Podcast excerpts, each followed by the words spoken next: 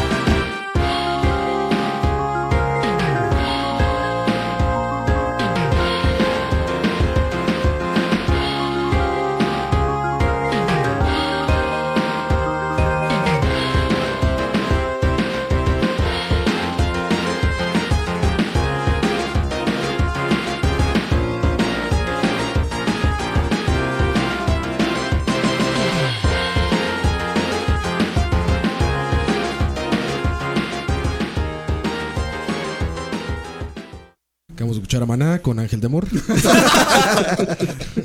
Y con voz de radio y todo. Pero Herbert, ¿qué escuchamos? Bueno, este es el, el tema de Ken de Street Fighter 2. Eh, cuando nos pusieron la tarea de escoger tres canciones de música de juegos, se me hizo muy, muy difícil. Y entonces traté de dividirlo en como old school, die- 8 16 bits. La siguiente va de 32 bits y la siguiente va a ser un toque más moderna.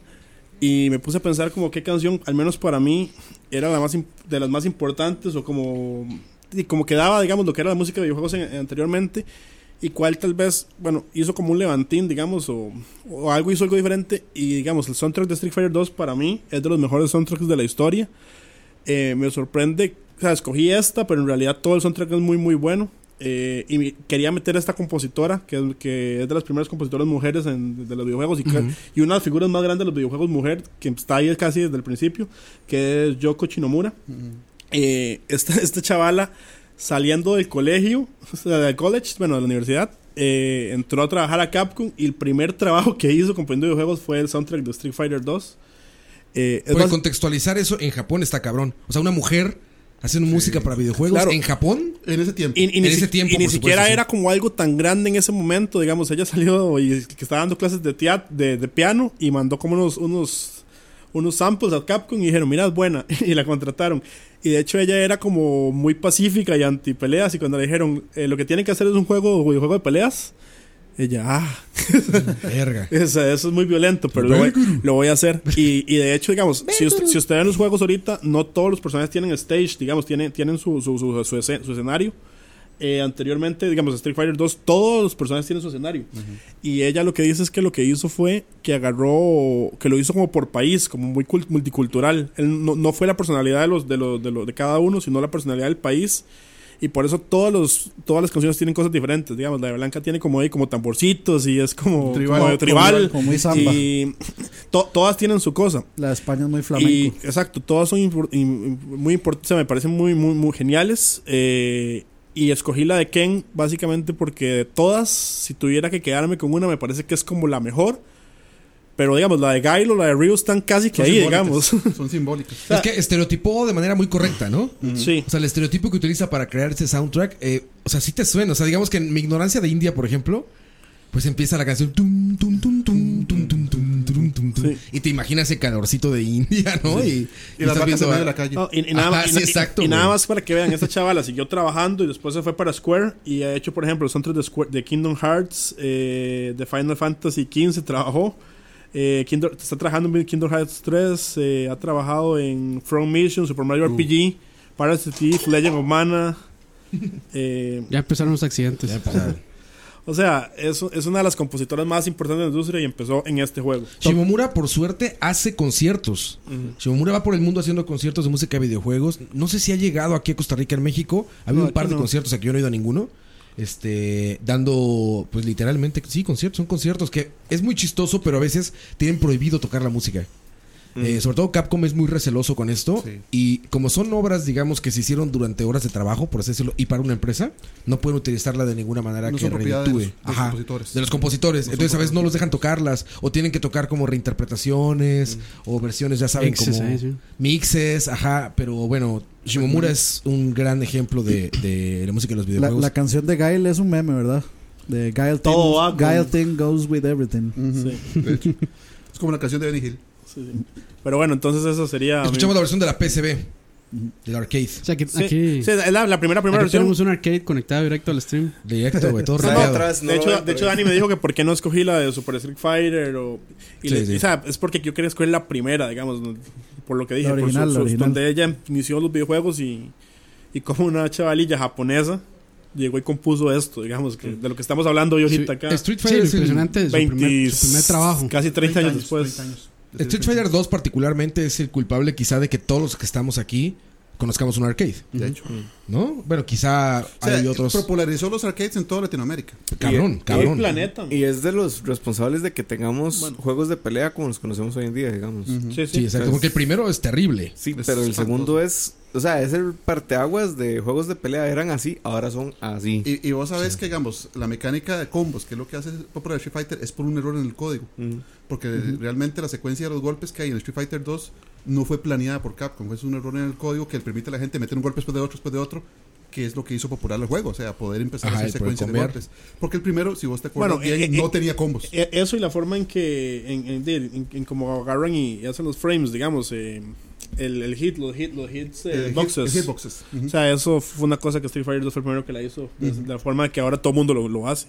Street Fighter 2, corrígeme si no, Fran, iba a ser Final, Fight. Sí, Final Fight ¿verdad? 89. Iba a ser Final Fight 89. Iba a ser Final Fight y deciden dejarlo como. como Exacto, como- supuestamente que Final historia- Fight, para los que no lo conozcan, que seguro serán pocos, Ujú. ustedes los conocen, es un beat'em up. Es un beat'em up, es No, un es un juego de fighting game. I- plataformas. igual Ryu y Ken también salieron de, de nada más cambiar la paleta y poder jugar por a dos jugadores. Como era su jugador más, más, más importante, básicamente lo copiaron y lo pegaron y lo hicieron rojo. Son clones. Sí, Son pero el realmente balance, los todos son movimientos. Y ya hacen el Super Turbo donde ya se les da movimientos diferentes a cada uno para tratar de irlos diferenciando. Y después se van diferenciando cada vez más.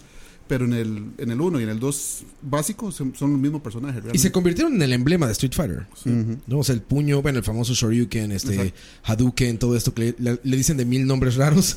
Sí, bueno, le decíamos de mil nombres raros hasta saber que era japonés, ¿no? Por ejemplo, pasaba mucho el Ryu. No sé si ustedes también Sí, Yo todavía lo escuché hace poquito. Por la película, ¿no? por la película. Exacto, No, por- porque por- todo el mundo por- creía que los juegos eran de Estados Unidos. Nintendo hizo muy por Es que Nintendo hizo un excelente trabajo en enseñarle al mundo que los juegos eran americanos, porque venían de este crash donde no querían enseñarle, bueno, venía una guerra mundial también, un, un pasado difícil con los japoneses, y querían decirle al mundo, esto es gringo, ¿eh? Entonces, por eso lo cambio de portadas tan horrendas para Estados Unidos. Y por eso Uf, eh, la, la caja que es el NES, ¿no? Que parece más un, un DVR que, que un juguete chino, un juguete Exacto. japonés. De- de- historia e- de eso es ese, tema podemos hablar En un- un lat un completo. Sí, pero- vaya, pero el chiste es que Street Fighter es algo muy americano, entre comillas, que ahora- del corazón de Japón. El copyright de Street Fighter es de Capcom en Estados Unidos. Exacto. Porque ellos fueron los que después del 3, cuando hubo ese bajo de ventas y después del 3 como que mucha gente dejó de jugar, este Capcom Japón ya había perdido la fe en Street Fighter, Capcom Estados Unidos este, le solicitó a Capcom Japón que les dejaran el copyright a ellos para ellos empezar y realmente Street Fighter 4 y Street Fighter 5 son más que todo idea americana de Capcom de América. Programados en, en Japón y todo eso, con DIMS y con todos los programadores de, de Capcom, pero de, de hecho, Street Fighter 5 es. eh, tienen a este ma, Combo Fin, que es un pro Mark, player. eh, Eh, no, Peter Rosas se llama. Siguieron por el camino de estereotipar y lo han hecho bien, ¿no? Sí, es que el son estereotipo los te ayuda, estereotipos. te, te ayuda a, a, a fo- a focalizar algo, te ayuda a aterrizar algo, te ayuda a singularizar algo. Entonces, por eso, y vemos de los peleadores de karate y todos son japoneses y todos los clones de Street Fighter, siempre hay un personaje que es un clon de Ryu. Pues, si, si vos lo ves bien, Y nunca falta el, clon de Bruce Lee. y nunca falta el clon de Bruce Lee. porque Pero eso es de todos los juegos de eso. ¿Será el primer eSport? De hecho, es el primer sí, eSport sí, porque, posiblemente sí. Sí. porque aún antes de, de StarCraft ya había competi- competiciones de, juegos de pelea. Sí, de El Street Pro. Tour estuvo antes de StarCraft. No, el, No. el Habla Evolution- micrófono muy el full. Sí, el va Evolution. Championship.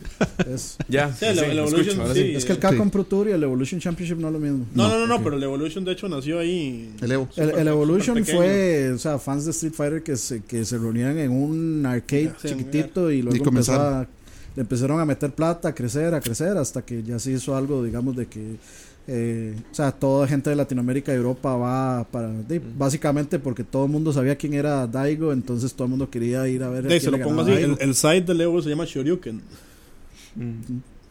Bueno, y eso también lo sabe leer muy bien Capcom. Ahora con Latinoamérica mete a esta peleadora Laura, que es brasileña. Uy, güey. SNK metió A mí sí los se me hizo mexicanos. gordo. SNK, el último Kino Fighters, tiene un equipo mexicano. Ah, pero no, no, no Pero, hay- ya- pero equipo México hay desde como es, de, como es del 98. A King of Fighters lo fueron a desarrollar mexicanos en el Evoga. 2002, me parece que fue. Evoga. Yo creo que no era México. ¿Se acuerda? Había equipo México y creo que no era ningún, ni uno solo era mexicano. mexicano. Pero ya cuando aparece Ramón, es el primero, ya, ya el mexicano. Es que digo, un equipo de mexicanos fueron a desarrollar. O sea, los invitaron a desarrollar junto con los japoneses porque se dieron cuenta del empuje. Pero bueno, estamos en Street Fighter.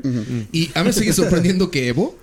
Hay gente que lleva estas placas llama o todo esto para Ajá. conectarlo en CRTs que llevan al torneo de Evo, ni siquiera para el torneo. O sea, como los fans tienen alrededor del torneo sus CRTs y sus placas llama y están jugando Street Fighter 2. con un o sea, este es el juego. Y es que es es que este. en, en el en el Ivo sí es, o sea, esa gente sí eh, Hay mucha apuesta alrededor también. que no, ya lo Ya prohibieron, con- ya lo prohibieron. No, es que sí, le- les controlando. importa demasiado, digamos. eh, esa gente usa monitores especiales que eh, para todo lo que es el refresh rate y Que mira, los frames. para cero, para cero lag, no hay mejor cosa en la Tierra que un CRT, CRT. una Supergon, como decía, Supergon. y tu control conectado al Super Sí, Nintendo. de hecho, que esa, esa gente, Ese lo, es la- el esa gente lo juega así, con, con un, o sea, con un board de palanca y botones. Ese es el secreto, frente a frente. Porque ya todo lo que tenga un brain- eh, todo lo que tenga un buffer, pues ya traes cuadros de Sí, ya lag, te, ya te está entonces- matando el y un CRT. ¿no? Pero bueno, sí es un es, es sin duda y qué bueno que arrancamos con esto porque es un game changer para el- la Tierra, ¿no? Mm, Los- sí, para, para los videojuegos en la Tierra, ¿no? Este puso las reglas de todo lo que es un fighting game y sigue vigente, cabrón. Tanto que nos van a volver otra, a vender otra versión ahorita en 15 días, ¿no? Para Switch. Nos van a vender otra para Switch. Una versión de 40 dólares que debería valer no más de 20. No más de 10. No, pero es que 20 son solo por el soundtrack.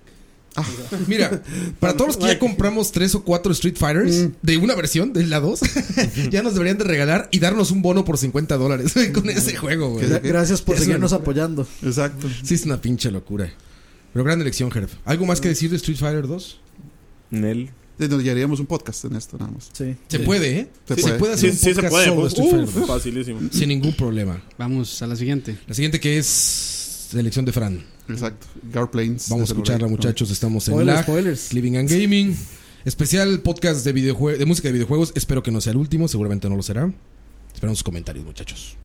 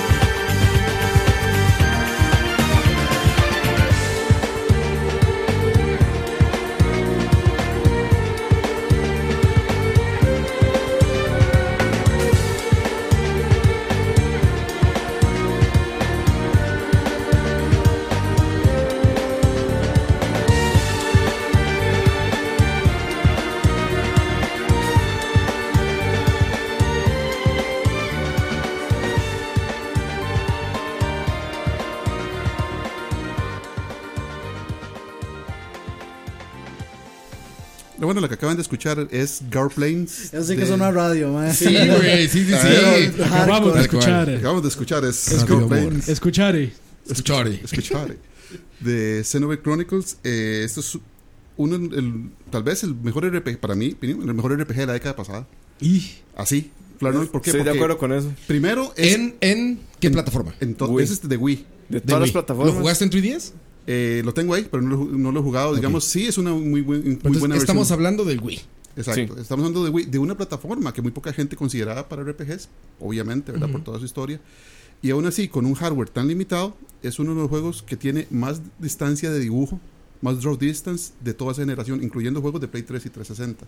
La zona esta en particular, que es Guard Plains, que esas unas 10 horas más adelante del juego, es una zona que comienzas, llegas, ves el fondo, que digamos puede estar a 10 kilómetros, y caminas y llegas a él. O sea, no es fondo estático, sino que vos sigues caminando, caminas, caminas, caminas, caminas, caminas y llegas a él. Y eso, por una consola tan limitada como el Wii, era algo impresionante. Es un juego que yo recomiendo encarecidamente porque sé que muy poca gente lo ha jugado por ser de Wii. Ahora está en 3DS, como dijo. Por ser de Wii, por ser un JRPG tan clavado. Sí, No, y y, y trajeron pocas copias. trajeron O sea, pocas Nintendo copias. sacó para América 150 mil copias nada más. Sí, porque no ¿Está, en, está en Virtual Console? Eh, Eh, sí, de para Wii Wii U. No, digital. Digital. Ah, ok. Sí, Sí. para Wii U. Y Para lo puedes jugar con. Si no te gusta el control de movimiento, lo puedes jugar en el Gamepad de Wii U. Y entonces, es, para mí es un juego que cuando ya los juegos de RPGs ya estaban llegando a un, un punto de vista, de, a, un, a un momento de que se estaban estancando, este juego llegó a romper ciertas con- eh, convenciones. Por ejemplo, vos podías, ah, bueno, salvar en cualquier lado, siempre se te dan los objetivos. Cuando, cuando llegabas a una zona, había, iba a haber monstruos de cuatro o cinco veces tu nivel. Y se te indicaba claramente. Entonces, si querías jugar eh, de acróbata, te les tirabas encima, pero había mucho, mucho sentido de naturaleza. O sea, es una naturaleza tan viva que va a haber este, enemigos pequeñitos y enemigos totalmente fuera de tu escala. Cuando ya después vuelves, eh, a- cuando tienes suficiente nivel, ya puedes volver a, a destruir a esos enemigos. Pero en cuestión de música, en cuestión de historia, en cuestión de mm, facilidad de juego, el juego se- es muy flexible con, con vos. Y en cuestión no- de... No lo lleva de la mano. No, no, no te da la mano, vos puedes hacer lo que querás, pero nunca te perdés. ¿Verdad? Porque siempre está eso, que o seguís un camino fijo y esto es lo único que te permite el juego, o puedes hacer lo que sea, pero te perdés. Ya llega el momento en que no sabes qué estás haciendo. Sí, cuando retoma la historia, digamos, ya ni se acordaba qué era. Y Exacto. Eso me pasaba con Skyrim todo el tiempo. El juego, bueno, Xenoblade incorpora una cosa que es relaciones sociales. Y es una mecánica como un poco innovadora porque, digamos, hay NPCs con, lo- con los que te relacionas y tenés que generar como cierto grado de afinidad para que te den misiones, para que te den ítems y Ah, ves relacionarse a los NPC entre sí. Entonces es como bastante, bastante interesante. De hecho, eh, por ejemplo, hay una misión que es como que un NPC te dice, es que mi amado pasa en la noche por el parque, no sé qué. Y el juego tiene ciclos de día y noche. Ajá. It's a trap. Y Sí. entonces vas en la noche al parque y por tipo- ahí pasa y Tipo Shenmue, que cada sí, quien tiene su horario sí, establecido. y hacen tienen sus y día, tienen sí. sus vidas además, o sea, los más trabajan. Eso, eso medio lo, y eso, en realidad eso medio lo tenía Shenmue. Sí, Shenmue Sí. fue el que empezó con eso. Sí, lo que pasa con Shenmue es que Shenmue no te, te permitía traquear ese tipo de relaciones. O sea, vos tenés que llegar a cierta hora y Sí, el medio juego hablar sí. y hablar y bueno, El en juego sí, sí, se te adaptaba. traquear. Sí se adaptaba, digamos, a- reaccionaba a las decisiones. Digamos, correcto. el juego te, te hacía un organigrama de todas las personas que conocías Ok. con los detalles de cada persona. Entonces, si Ah. vos te quedas, mae, este mae que tengo que ir a Sí, verlo, como- vos te metías al organigrama. Como un log ahí. Mm. Exacto, decía, esta persona conoce a tal persona, necesita tal esta cosa, sale a tal hora, vive en tal lado, entonces te permitía mucho. Ma, ya ya me tal? pereza, ma, esa hora hay que tener un calendario, ma, para ¿Qué tal, Sí. ¿qué, qué tal la versión de, de Esta versión, de yo, 3DS? yo no la he terminado. La, la- la compré un viaje a Estados Unidos, de hecho, y la jugué durante el viaje y de regreso. Y la dejé porque acababa de salir, no me acuerdo qué otra cosa. Y como siempre, soy de atención de Pokémon, Millennial. Pokémon. Y volteé a ver algo. Pero está viendo, miren, la versión de 3DS solamente es para New 3DS. Para empezar. pocos O sea, juegos no, no sirve en 3DS ni en 2DS. Ujú. Eh, me llama mucho la atención. Eh, aquí trae la música por separado para que la puedas ver mientras ves a los, a los caracteres, iba a, decir, a los personajes animados. que eso está, está muy bonito. Este, esta versión en 3D se ve preciosa. O sea, se ve increíble. Sí, no sé, yo no lo jugué en Wii. Entonces no sé cómo se ve en Wii, pero en 3D, en 3D Digamos, se ve increíble. El sacrificio que se hizo en, en- en rebajar los gráficos es, o sea, se nota, pero hay que tomar en cuenta que estamos hablando un- de un brinco de, de Wii a 3DS. Ujú. Y este juego es un juego de. La última vez que yo lo terminé, o bueno, realmente, la última vez que me fijé, yo a ese juego le había metido unas 350 horas. Sí, todos los Xenoblades, es lo que, eso Es es lo que te gigantesco. espanta, ¿no? De O entrada. sea, es. Y, y tener en Mm. cuenta que el, el tamaño del mapa del Xenoblade es a escala del tamaño de Japón. O sea, Japón como le gusta a en, Campos. en, en Grandote. el tamaño En tamaño gráfico. Es Más los largo que grandes. ancho. ¿Cuánto, cuánto se dura? Oh, recorriéndolo?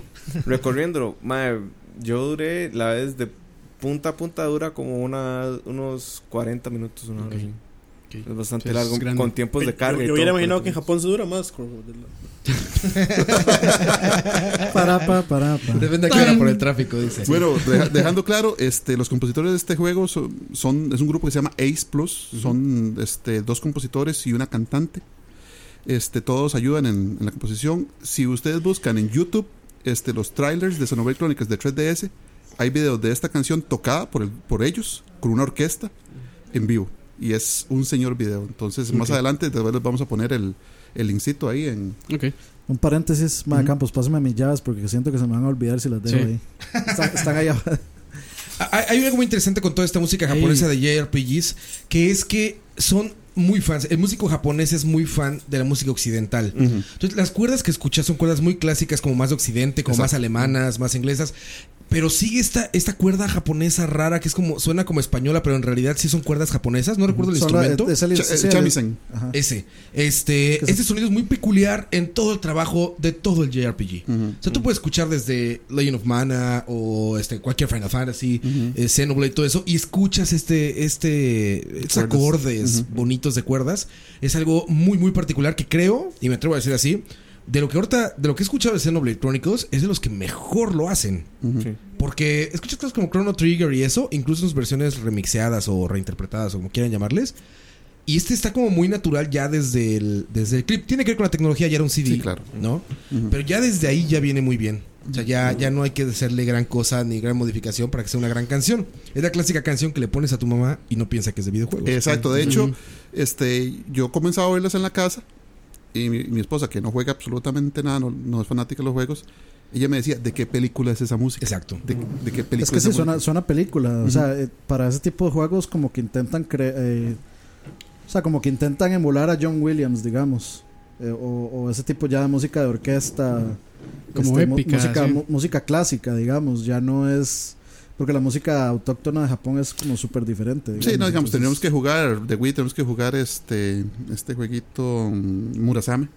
Buen Ah. Muramasa. Muramasa. Muramasa, exactamente. De Vanilla es. Sí, de. Vanillaware. Ese tiene un musicón y estilo japonés. Sí, pero Ahí, este. bueno, ah, rápidamente, este, Leonardo Pomares que nos hace una pregunta, dice, pero ¿cuál es el objetivo del tema de la música de juegos? de ahí conocer Básicamente música. escuchar la música y hablar sobre alrededor del juego y las experiencias que tuvimos Bueno, jugándolo. y Y, y también de hablar un poco de, del- texto. de los compositores también. Es de lo es que es un tema muy poco abordado, al menos a nivel nacional, sí se aborda No, poco. yo creo que es todo occidental, ¿eh? Es muy, o muy sea, en Occidente abordado. es muy poco abordada la música Sí. de videojuegos. Poco, poca gente, por ejemplo, yo admiro mucho el trabajo que hace eh, Ron Gilbert Mm. desde, el, desde Lucas eh, Ah, LucasArts. que, que son gente que trabaja mucho su música y que hasta intenta como generar cuestiones técnicas Mm. Para que se pueda tener la mejor experiencia auditiva en el juego, ¿no? Este, ahora se nos hace muy normal que estés jugando algo y de repente salgas de una habitación y afuera hay otra música. Se nos hace muy normal. Es un gran pedo técnico. Es, un como- gran pedo técnico Sí, que no se corte la como, canción. digamos, no, no sé si han jugado Nier Automata. O sea, este, es muy interesante lo que hace cuando llega. Hay diferentes sectores en el mapa y cada sector tiene su propia música, pero la música está hecha por capas. Entonces, digamos, si uno, se, uno entra en una habitación de ese sector, le mete o le saca capas a la, a la, a la sí. música. Y, es, y lo hace, digamos, de manera que uno ni, ni cuenta. Fluida Lo hace completamente. muy fluido, ¿sí? Entonces, cada canción tiene como 10 capas diferentes. De, Buena edición de audio ahí. sonidos. Ujú. Entonces, Es un trabajo es magnífico. muy interesante también lo que... Sí, y Es- eso es algo que se puede hacer con la tecnología de ahora. Antes probablemente era muy difícil. Digo, pero Gilbert ya desde la desde Sí. la PC lo estaba haciendo y te digo, este te- buscaban como la manera de lograr programar que eso pasara. O sea, era tan complicado que incluso programar un fade no era cosa fácil, ¿sabes? No. No. O sea, que no se sintiera el se De acaba hecho, y vuelve a empezar. en, en los inicios de los videojuegos, el que programaba el juego, hacía los gráficos, también hacía la música generalmente. O sea, era Sí, un- sí, exacto. tenía que ser un todo uno. Pasa en los indies hoy en día. Y Pasa en por- TNT. Pasa en el, TNT. el último dato es que, bueno, Xenoblade pertenece a lo que se conoce como la trilogía de JRPGs de Wii. Incluye The Last Story y Pandora's Tower. Bueno. Tres juegazos, los tres y los pueden conseguir. Son caros y con difíciles de conseguir. Pero los tres son muy buenos JRPG. Yo tengo dos, me falta. ¿Cuál le falta? Pandora. Ah, Pandora es un Creo que juegazo. podemos ligarlo con la siguiente ahorita que estamos claro. justo en esto para no darle más vueltas. Vamos a escuchar la siguiente selección de Moifuru. Muy furito game. Moifuru. Games. Que sorprendentemente escogió algo de Japón. Ah, bueno, o sea, Oh, eh, sorpresa. están diciendo algo ahí en el chat. Dice Campos, nos, eh, dice Ark Enemy Campos, no se olvide mencionar que todas las piezas de Nier tienen una versión de 8 bits. Eso. Ah, sí. Cuando uno Qué usa, padre, ¿no? cuando uno usa al siguiente, uno empieza en el juego con Tubi, ¿Mm? que es el, el, este, el androide culón. Mm. sabroso. Bueno, la culona, sí. La favorita de los cosplayers. Cuando uno pasa el... Ojalá. Spoiler, spoilers. Ojalá. No, no es ni tan spoiler, man, ya se sabe. Este, ya después cuando se pasa la primera vez, la siguiente vuelta, la segunda, este, uno usa a 9S, que es el androide que le anda llevando a uno en la primera. El emo. Ese sí tiene... sí, El Android Demo. ese sí tiene como una mecánica de, de, de hacking. Entonces cuando uno está... Cuando uno está en el minijuego de hacking, pasan todas las canciones este, orquestrales a 8 bits. Qué genial, man. Entonces es un detalle bastante interesante. De esos Te amo, 25 Platinum. finales para que. Te amo, se vayan No, y presentando sí, ahí. y sí, cada tiene, eh, hay un final por cada letra del abecedario. Sí, sí, está cabrón. Son, creo que cinco que son Principales. reales y las Si venían de Breath of the. Wild, no hagan ese paso. Es lo peor del mundo. No. Vamos con la siguiente canción. Regresamos. Gol del Barça, dice. Estéreo Amor. Gorda del Barça. Gol del Barça. Radio Beat.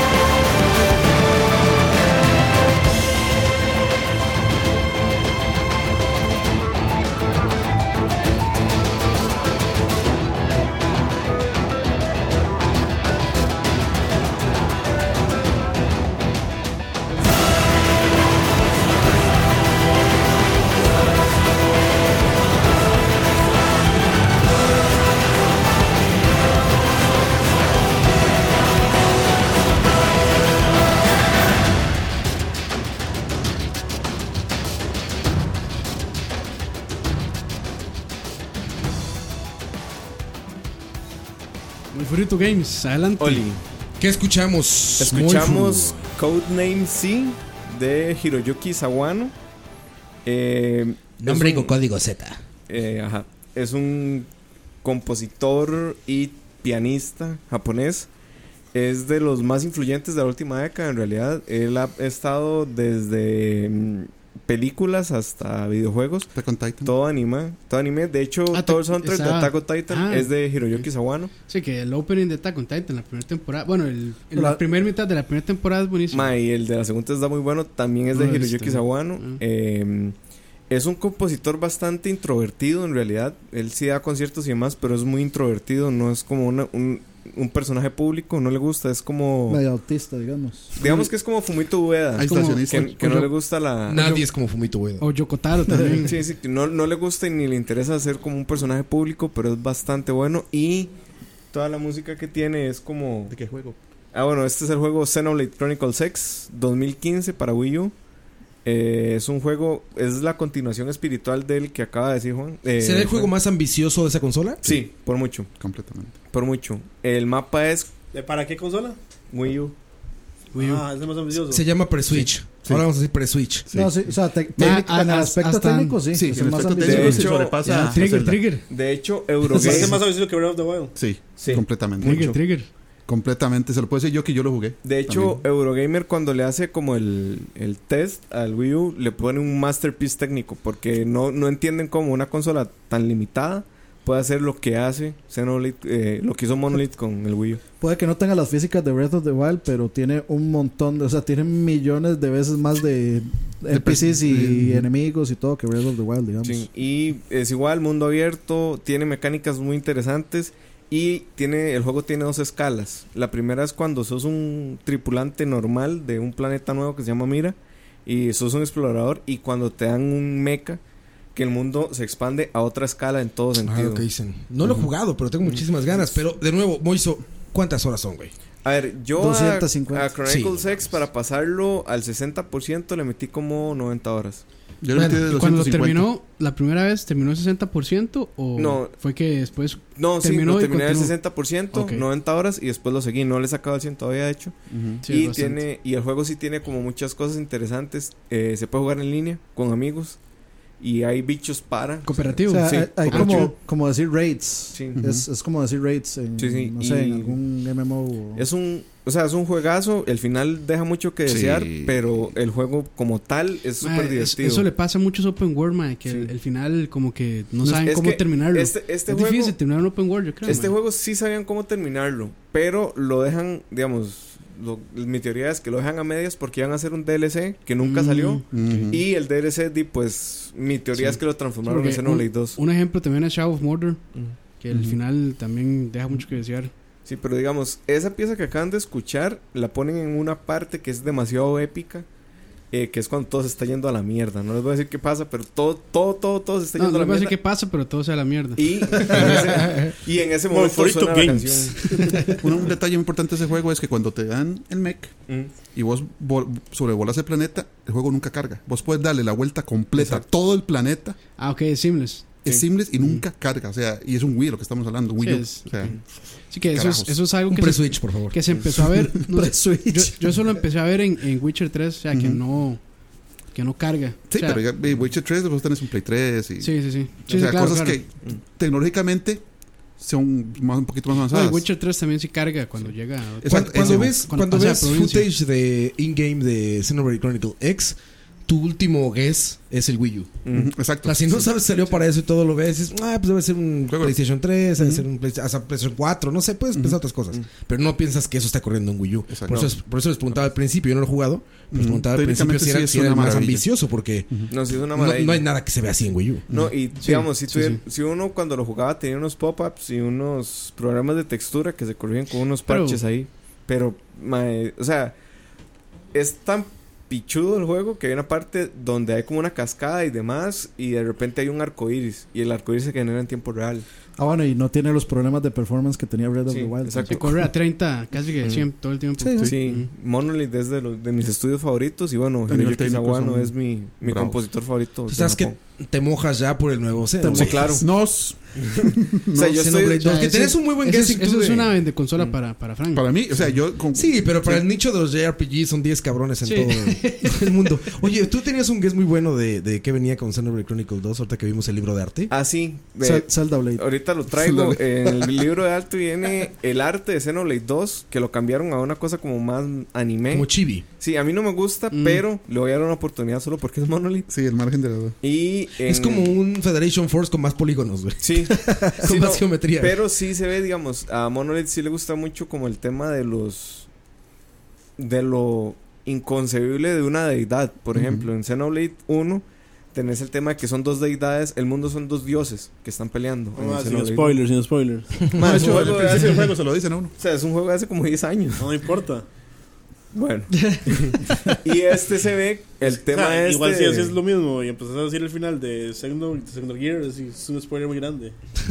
Bueno, en fin. El tema es que este nuevo Xenoblade tiene lo mismo, que se ve un, como una deidad en el fondo y que es, el mundo es como el cuerpo de, un- de una deidad. Entonces eso sí tiene muy, muy, muy interesante. Parece que es más tirado al 1, pero con las mejoras del, del Chronicles. X. Y jueguenlo si pueden, si pueden conseguir un Wii U. Yo compré la versión colección del juego solo por, Yo también. Jueguenlo. por Monolith. Jueguenlo ya. Jueguenlo, Jueguenlo, disfrútenlo. Disfrútenlo. Disfrútenlo. Disfrútenlo. Huelan long. Xenoblade Chronicle X y Xenoblade, Xenoblade Chronicles. Mm. Ya dijimos, uno está para 3DS y para Wii. Dicen que está en Virtual Console también, ¿no? Sí, para Wii Wii U. U. Exactamente. Y el otro solamente está para Wii. Sí, para Wii U. correcto.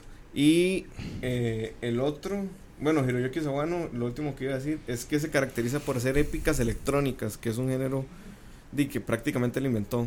Entonces, escuchas la música, tiene coro, tiene eh, como cuartas o, o tempos muy, muy clásicos, pero de repente entra una guitarra eléctrica y suenan unos midis de un teclado por allá y... De hecho, eso se escucha mucho en, en, bueno. la música de Attack on Titan. Se nota montones. Es como si DJ Tiesto tuviera un hijo con John Williams. Algo así. algo así. Eso está muy Sí, sí. Por ahí va el sí, pedo. sí, sí, por ahí va.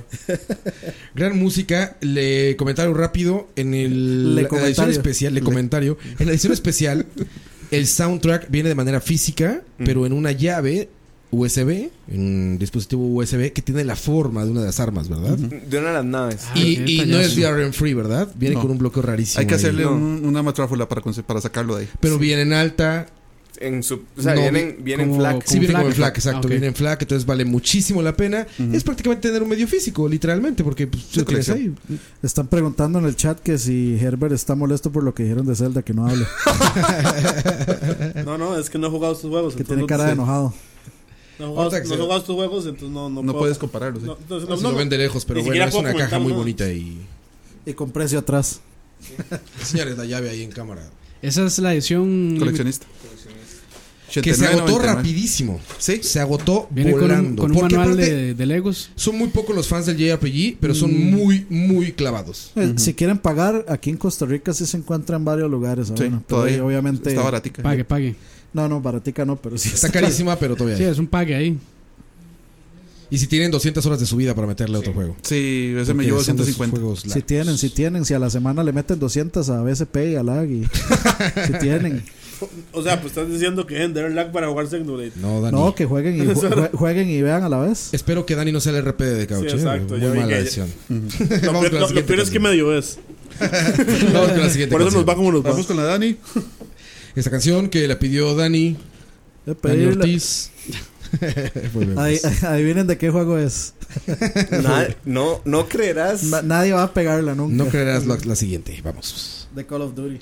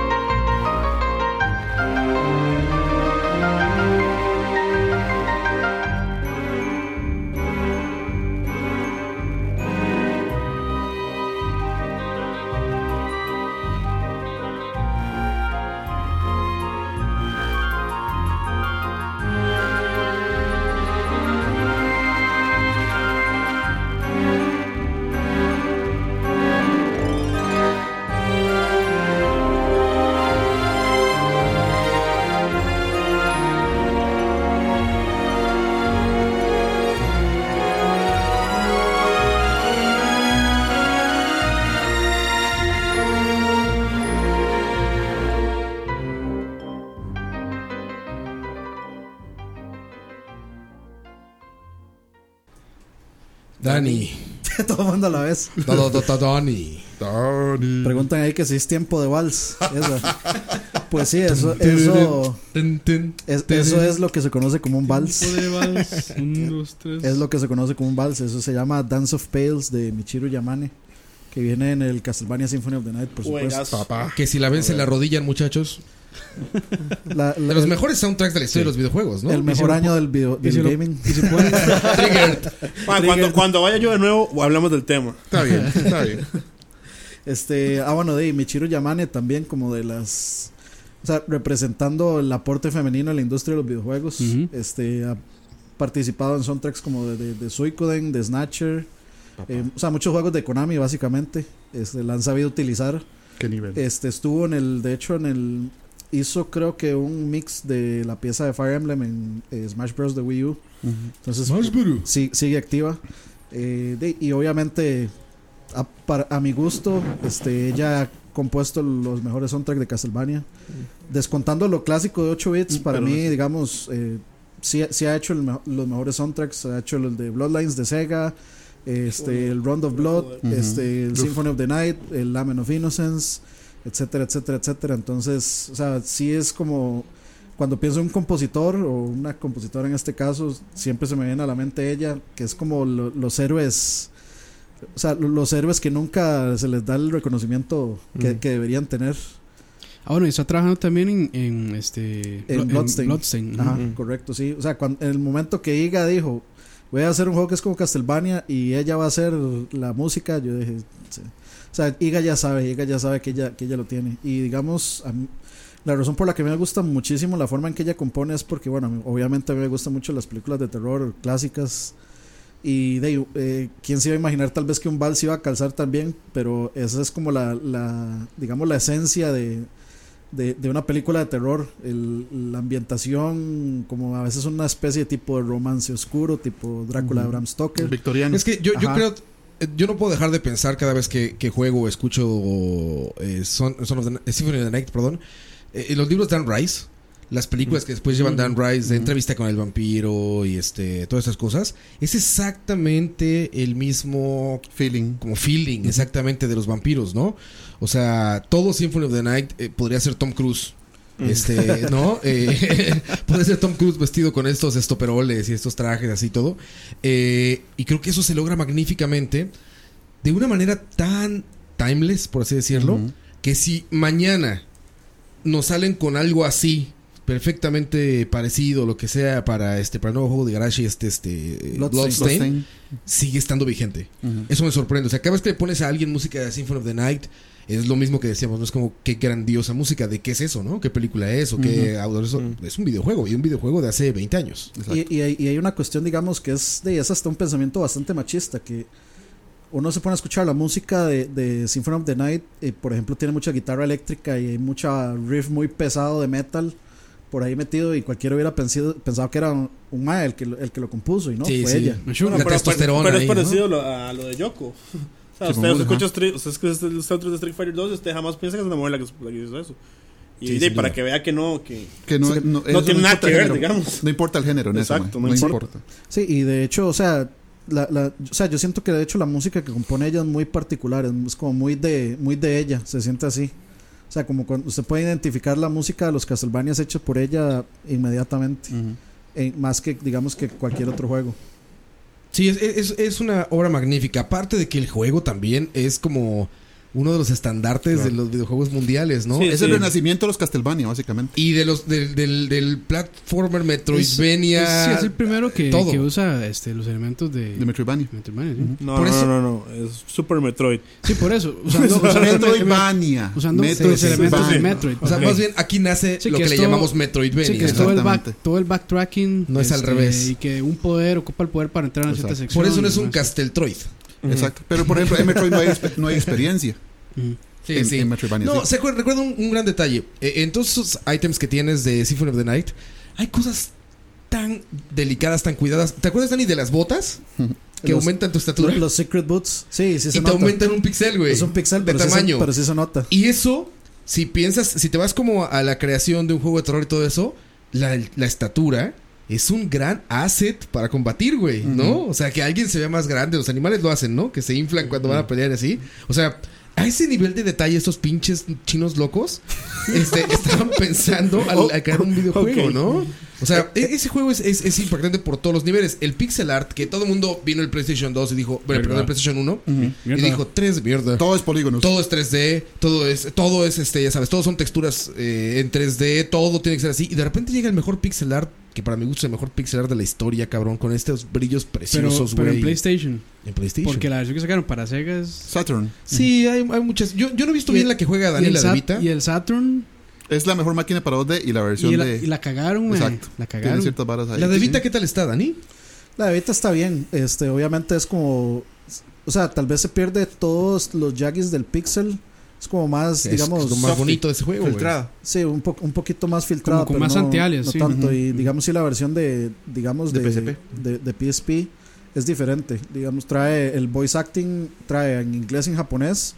Y el texto es como, como todo el mundo se le burló de los diálogos. Eh, sí, está, What is a man? sí, sí está un poco cambiado. Es Como que intentaron hacerlo un poco más Está mejor localizado, sí. Sí. No, no, el, voice no acting, el- el, localizado, voice pero acting sí. es de las cosas eh, más criticables, digamos, de la, de la versión original de Y a mí me PlayStation. encanta. ¿no? Para Pero- mí es un gusto Sí, culposo. exacto. Es que es una cosa encantadora, pero es feo. Es el contexto. Y todo el mundo se, todo el mundo se burla de las- del acting de Resident Evil 1.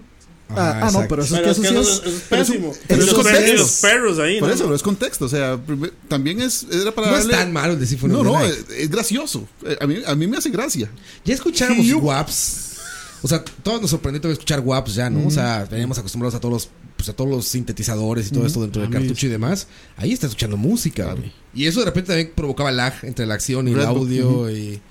Este, no sé, pero es muy encantador. E- Es malo, la verdad. Para ser honesto es malo, pero es encantador. Está Ah. malo que es bueno. A mí, exacto, a- está a mí- malo que es a mí sí me gusta. Digamos, tal vez al principio, el del principio es todo cheesy, pero me gusta A mí mucho. me el- encanta el principio. Ah, pero el, ah, digamos, al final, cuando están hablando de este que Drácula, de hecho, le- le tira una cita bíblica y todo, que le dice de que de qué sirve el este de qué sirve el este ganar el mundo si uno pierde el alma en el proceso, una cosa así. A mí Sí, toda sí. esa parte sí me gusta. O sea, yo no tengo pena. en- no tengo absolutamente ninguna Digo, porque pena es encantador, pero es feo. En términos técnicos es Ah, feo, pero sí. es encantador. Exacto. Este, este juego también tiene cosas magníficas. Veníamos, o sea, cuando lo pones en contexto, lo tengo muy fresco todavía, digamos. Que vienes del Super Nintendo, cabrón, ya vienes encantado, cabrón, por Ujú. Drácula X y por 4 y por todo. Claro. De repente ves esto y arranca ahí. Güey, yo quisiera que más juegos hiciera- hicieran eso, ¿sabes? O sea, si Breath of the Wild hubiera arrancado en el castillo cayéndose en, eh, de Ocarina, por, por decir una cosa o lo que quieras, son experiencias increíbles, cabrón. O sea, me acuerdo que yo no podía creer lo que estaba viendo en el PlayStation 1 en ese momento, ¿no? Era como, wow, ya no va a llegar a nada más los videojuegos. Exacto, parece real. Era eso, ¿no? O sea, era esta gran batalla y esta escalerita del final y todo eso, verla ahora genial. con esta capacidad, ¿no? Porque con, con hecho, el reloj en 3D. el intro es terrible, güey. El 3D pitero horrendo que está al inicio. El Eh, el Qué castillo. bárbaro, El castillo. horrible. Qué Sí. bárbaro, qué feo es, pero, güey. Pero no lo veía pero bien. en ese momento, Sí, en ese en ese momento. momento era lo, La- era lo último. Eh, Era la moda, sí, también. Sí, sí, man. en ese momento lo veías y decías, ah, órale. Sí, pero, usted, juego es usted- lo- bueno, saliéndome muchísimo el tema, ma, o sea, si usted es StarCraft 1, los, los CGI, Ah, uno sí. decía, ma, no hay nada mejor en el maldito universo que esta siempre parece pasa lo mismo, realidad. siempre pasa lo mismo. Igual los de Parece Final realidad 7 virtual. también. No, pero este, sí, sí, hay- sí tenía un problema. Symphony of the Night tenía un problema, digamos que solamente los japoneses podían apreciar el, el iniciar con Richter, porque solo ellos jugaron el Rondo Blood. of Entonces solo ellos podían entender que, ese, o sea, por qué Bueno, iniciaba ahí. No, y, Y- recuerda que Drácula X sí llegó al Super Nintendo. Ah, Drácula X sí llegó sí, al Super pero no, Nintendo, pero no era la misma no secuencia. igual, pero no era igual, sí. Exacto. Y digamos, y al principio dice como ¿Estás seguro- estás seguro- ¿Sí llegó al Super? Sí, claro. No, fue Genesis. el Drácula, el Drácula Drácula X, X, Drácula X. Sí, claro, La versión Nintendo, por supuesto. Sí llegó. Sí. Sí, llegó. Pero la, versión, la mejor versión nadie la jugó porque fue No, la, la de PC Engine no. La de PC Engine no. Sí, por eso, a eso me refiero. Y tras de todo decía como este Final Stage Bloodlines. Bloodlines, eh, eh, o sea, es, es un juego de Sí, es un juego de Sega. Sí, no, Entonces todo el mundo está así como, de, pero el de Sega no es ni siquiera con un Belmont. Es con Quincy, con, eh, John Morris, Quincy Morris y, con- Eric Lecarte. Ajá. Tomaron Entonces todo el mundo se quedó como perdido, pero de, o sea, usted pone el juego y en el momento que empieza la música de, de esa, Ah. de, de- de- digamos de ese preludio, ya usted dice, no "Man, mames. es, No es mames. increíble esto. Este cuarto de los relojes que ya pues, ya nos habían acostumbrado hacia atrás. Cuando lo ves correr en el puto PlayStation es algo impresionante, güey. Ese O sea, es el Konami. Sí, no, girando, ese es el Konami que uno un extraña. CRT. En un CRT, claro. Sí, en un ese de CRT, Konami sí. que uno extraña, por eso es que a uno le duele tanto lo que Konami. o sea, Ah, es maravilloso. Madre, Konami ya era. era- que- a, a mí no me duele Konami por Metal Gear, a mí me duele Konami por todo ese legado que dejó atrás. Después todo, cosas todo. magníficas copiando eh, todo el estilo. O sea, más bien, ese legado que deja Symphony of the Night se, se traduce en los Zorro, en Area of Sorrow y todo eso, que son magníficos Los, juegos, los- güey. los portátiles Eh, son muy buenos. Ver eso en el Game Boy Advance también me voló la cabeza, güey. O sea, era como un poco llevar Costaba esa. verlo, digamos, pero era. Sí, exacto. No sé Ah, si yo, yo, yo, me- yo Circle of the Moon, yo Circle of the Moon me tuve que poner debajo de una, de una lámpara ma, para jugar esa hora. No, yo- Pero a- en el Advance SP, no A mi Game Boy Advance yo le puse un bombillito. Ah, bueno, le puse Ah, con pero un este. SP se ve precioso. Ah, en el cualquiera SP de se ve en el no, no, yo digo el primero. Sí, el Pero primero, era horrible. El, En el Advance, el moradito. Advance de Fran parecía uno de esos donde ponen los pollos de bombillos.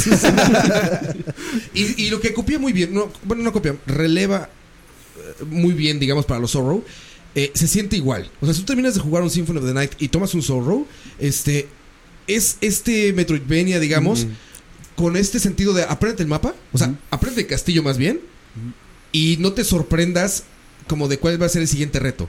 Porque de repente es una calavera gigante que dices, ya vale verga. No, tranquilo, güey. O sea, a ver, respira, güey, vela de frente, mídele el patrón. Y te y vas, güey. Ves al pinche toro gigante este y dices, ni mal. O sea, al principio siempre es como muy. Igual que en Symphony of the Night, ¿no? Que ves a los jefes y dices, no mames, de aquí no pasé. No, a ver, todo se puede. Nada más hay que tener como la estrategia clara de un buen juego de plataformas que es medir bien el patrón del boss, ¿no? patrón. Medir bien qué va a hacer y qué no va a hacer. yo, yo lo que sí, digamos, tal vez no me gusta tanto de los de portátiles es que, digamos, Symphony of the Night tiene un aspecto súper gótico.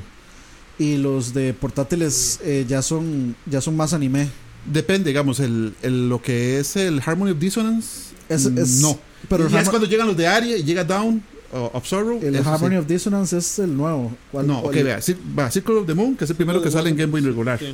Después está Harmony of. Dissonance, el, que que es con, el que es con Juste Belmont. Juste Belmont, ese es el intermedio. Es- y después ajá, yo- el, el- el- lo que es el Down y el Aria, que son, ¿verdad? Lo que viene siendo- DS, que son los, que viene siendo su down. y sus- Y lo que es y siempre será. Siempre, siempre será su área of sorrow. Sí, Sí. después los de 10, que también son muy buenos. sí, el, lo que es el Eh, Order of Ecclesia es genial. Order of Ecclesia, Sí, qué gran juego, güey. Qué gran juego. Sí, o sea, lo- los juegos en sí son buenos. Eso fue lo que a mí no me gustó cuando empezaron ya a, a japonizar el, el Cas- eh, Castlevania, porque, o sea, siempre fue, eh, si- siempre se sintió como un juego que era en Europa. O sea, un, un juego que era en Transilvania, todos desde el de NES. Sí, muy, Pero, muy pero ya, Rice. sí, y- pero ya en el Area of Sorrow y en esos es, Sí. ah, no, es que ahora el castillo de Drácula sale en un eclipse en Japón. En el futuro. y uno es como, "Ey, qué putas. Y ahora Estás en el Drácula. 2028. Pero yo te, pero te digo una cosa, digamos, en la transición que hubo en el de Mega Drive, en el, en el Bloodlines, donde es en, la- en las décadas antes de la Primera Guerra Mundial, se siente muy fluido. Se siente muy bien por ser. Bloodlines nunca llega a Genesis, ¿verdad? Es- No, Blo- Bloodlines es el es el de Genesis. Sí, llegó a Genesis. Sí, claro, es Sí, el de es, Genesis. es el único Sí, Castlevania de Genesis. Es un Castlevania Genesis y Yo es creí- una obra de arte Yo también. creí que solamente estaba en Mega Drive. Por alguna Es, razón. es que Konami en esa época Los sa- dos. saca- saca- sa- sacaba juegos diferentes para cada consola. Sí, por eso Por eso es que digamos, Contra estaba en 3 Mega solo Drive. sale en Super y Hard Corp solo sale en. Eh, Mega pero Drive, sí, sí, sí. sí, llega, claro. De- Y Siempre hacían de eso. hecho, Es bastante bueno. es muy bueno. Es un juego que le saca muchas virguerías técnicas al Mega Drive, por ejemplo, rotación y sí. Que, que, digamos, gente como la gente gustan Heroes son los que poquitos que hacen. Y la música de Michiru Yamane es buenísima también. pero es en un ambiente antes de la Primera Guerra Mundial o por ahí, entonces ese es como steampunk un poquito, pero sí se le siente bien, o sea, Y hablando de la música, siempre ha crecido en pos de la misma. O sea, escuchas la versión de canción de cuarto de reloj en todos los juegos. sí, ¿no? escuchas Can- este, Bloody Tears, La cumbia escuchas del- Vampire Killer, la cumbia escuchas vampiro, exacto. Cumbia- La cumbia- genial. La cumbia de vampiro está en todos también. No, pero digamos, eh, en, Ay, eso, en eso el Symphony of the Night gringo sí falló. Bueno, el de PlayStation sí falló porque las áreas que tenían la música clásica, como Bloody Tears, solo estaban en la versión de Saturno. No Sí. estaban en la versión de PlayStation. Y Solo está en Nocturne of the Moonlight. Y sí, pero sí aparecían, digamos, si, si vos ponías el CD, yo creo que sí salían. Me- me- creo, sí, que, sí, era Red Bookman. creo que sí salían. la última versión que jugué fue la que salió para 360. Ah, es este. su- Está súper bien porteada. ¿Cómo se llama? No, ese ese es Symphony of the Night. no, pero no, el de- yo hablaba más bien ya del, del Harmony 3D. of- No, del 3D Ah, hablaba. yo estaba hablando del Symphony Sí. de. Tú hablas del port. Sí, pero no, no, no, último- sé, no sé por de qué era, pero estaba súper bien hecho. El Lords of Shadow, decís vos. No, Ah, yo no, es el. Lords of Shadow, exactamente. Que habla Ah, de este bueno, ya, 3D. sí. Que es un gran juego, pero los puristas de Castlevania no lo consideran un Castlevania, ¿no? A mí me lo consideran un God of War, Sí, básicamente. es, es- es que sí, digamos, tal vez optaron por el lado de God of War, pero para mí sí tiene, o sea, sí tiene, está bastante bien como Castlevania. sí ¿Los son- 64 los jugaste? ¿Y el Sí, 2 qué tal? Ah, Yo jugué el, ¿cuál fue? El que trae, el que uno usa como al hombre lobo, que es el Legacy of Darkness. Legacy of Darkness, que es de las peores cámaras de la historia, güey. Muchachos, ni siquiera. Una cámara terrible. Sí. Calaveras en moto, güey. Tal vez sería bueno como seguir porque ni siquiera hemos dado una vuelta, Sí. digamos. ¿Cuánto Solo- llevamos? 50 minutos. Vamos con el siguiente, muchachos. Solo voy a decir que el peor Castlevania es el de peleas de Wii. Ya. Y ese que tiene una de las mejores músicas. Y, y el, eh, sí, de ¿Qué Cuqueja, de Club. Hoy va a durar 10 horas el programa. Sí, eh, preparados todos. Vayan a buscar cafecito y pan. Comidita. Manden- Traigan la cerveza. Manden pizza. Manden pizza. Seguimos, muchachos. Regresamos.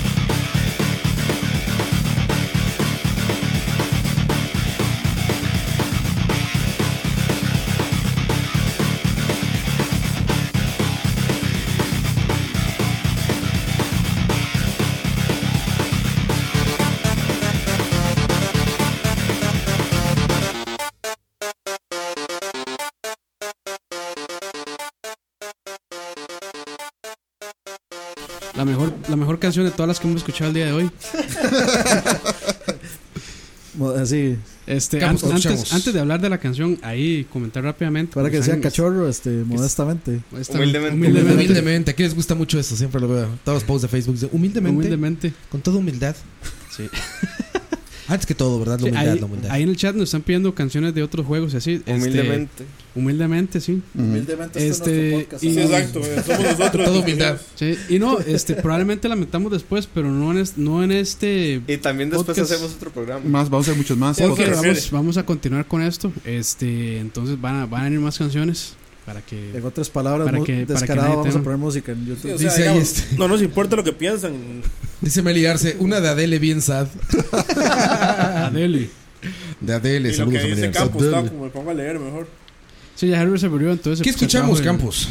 Escuchamos eh, Megalovania del videojuego Undertale De de Incubus. 2015. Eso, o sea, eso, es de, eso es de Brandon Boyd. Este, video- compuest- este juego fue eh, diseñado, programado, la música también fue compuesta por la misma persona, Toby Fox. Este, es un juego tipo 8 bits, RPG, Retro, retro. medio retro, con muchas, este, con un guion bastante interesante, bastante eh, entretenido o chistoso en realidad. Y para mí Es de batalla por turnos. es, es de batalla por turnos, pero lo hace de una manera muy interesante. O sea, no es como el típico RPG que usted me ataca y después lo ataco yo, sino que es como en tiempo real. Lo que, lo que el enemigo hace es como tirarle proyectiles en un cuadrito debajo de la pantalla y uno tiene que esquivarlos. Bullet Hell. Ajá.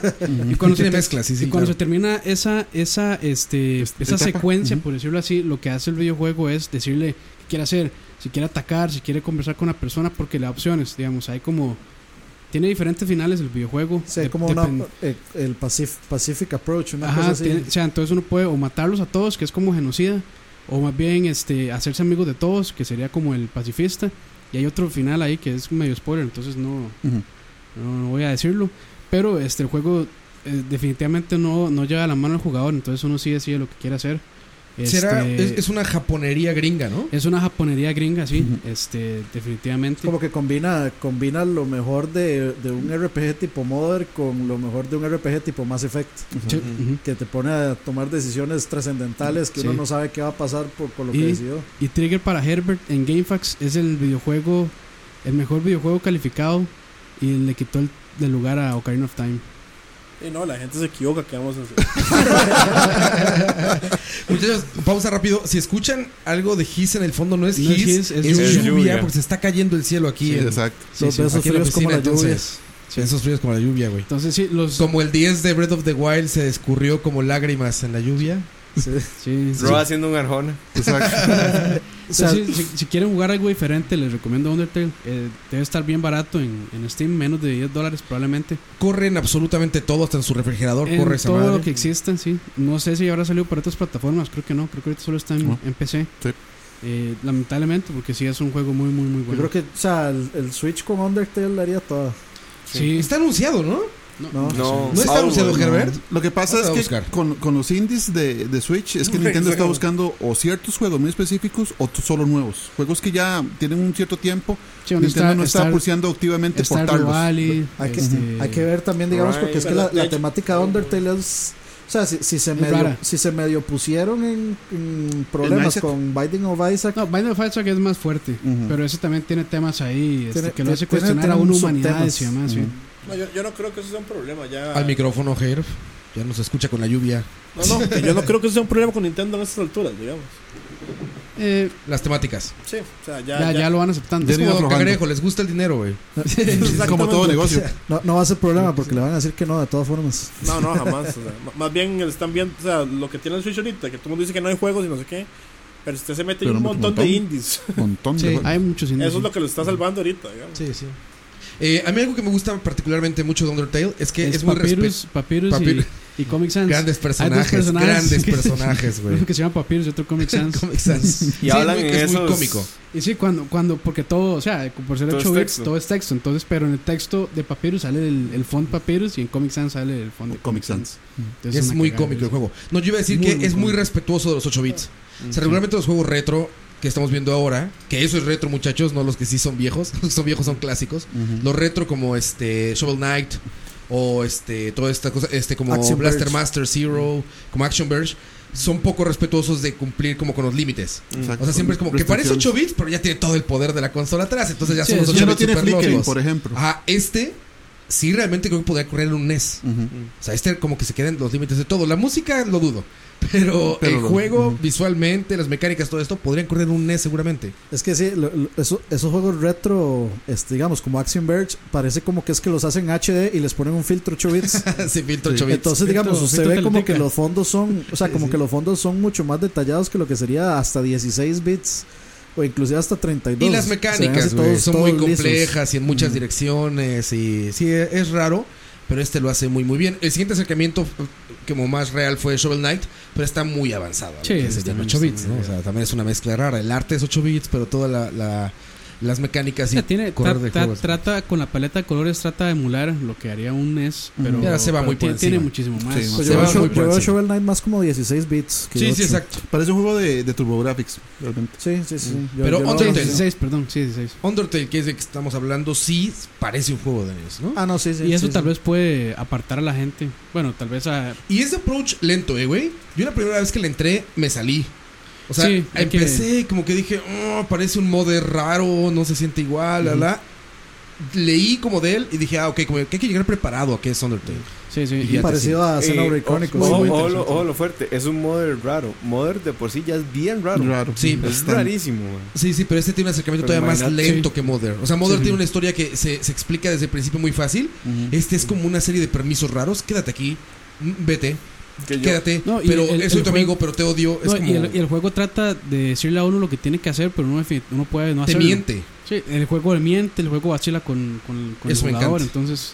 Sí, es, es- Sí, es- muy o sea, como que uno tiene Sí, que dejar un montón de nociones en la, en la entrada con ese juego. Sí, sí, sí respeta mucho. sí Este, respeta mucho. y ahí de fondo lo que están escuchando es el soundtrack de Breath of the Wild. Ahorita nada más suena un rayo y la música de Game Over. después. Tin, tin, tin, tin. Sí, y, no, y, Undertale, no, y Undertale está, al día de hoy todavía está calificado como uno de los mejores de PC, junto con Half-Life 2 y, y lo que le sigue detrás. Cuesta 10 dólares en su versión normal. Luego con el soundtrack Cómpralo con, cuesta sound- 17 dólares. cómpralo con soundtrack. Viene de bueno. Free, imagino el soundtrack. O sea, son archivos en Es- FLAC. son, eh, son, son MP3. Son MP3. De hecho, lo que acabamos de escuchar es, es, el, es el archivo que viene originalmente con... Pero es que En MP3 no se es- pierde no tanto se la pierde calidad tanto cuando porque es como, como tan MIDI, sí. Sí. beat. Como es muy, Sí. ajá, como es muy como chiptune, muy MIDI chiptune, sí, entonces... ahí sí. se, se mantiene más. Sí. Pero solo en eso, muchachos. En los demás es una mierda.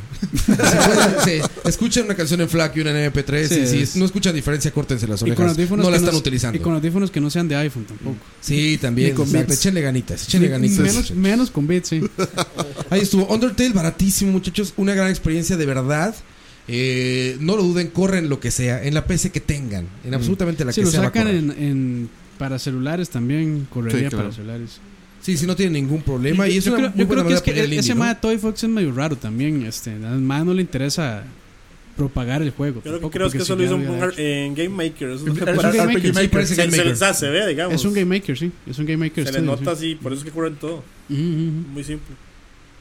Un gran juego, les digo, es- sirve hasta como de apoyo, creo. Me atrevería a decir que es como apoyo al indie, ¿no? Mm. O sea, apoyar este tipo de juegos. Ha estado ya en premiaciones. Son, son de esos, es como un Bastion, como un Braid, esos juegos indies que sí Mm. este, salen a la luz y la gente pues los aprecia mucho también. Y Como se- Undertale y es se de- vende es mucho del también. año pasado o del antepasado. 15, El antepasado, güey. 15, 2015. ¿verdad? Sí.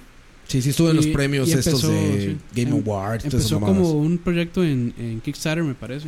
Sí, creo Y que el sí. MAE logró como mil. O sea, el el MAE quería muchísimo menos dinero y logró como el mil por ciento es más. que muy fan de Modern, ¿no? Sí, De Earthbound definitivamente sí. cosas. Si no han Como jugado Drive, Modern, ¿no? jueguenlo. Sale el mejor eh, personaje secundario. Dura dos segundos vivo. Pero es el mejor personaje. jueguenlo. Gran comedia en videojuegos. Sí.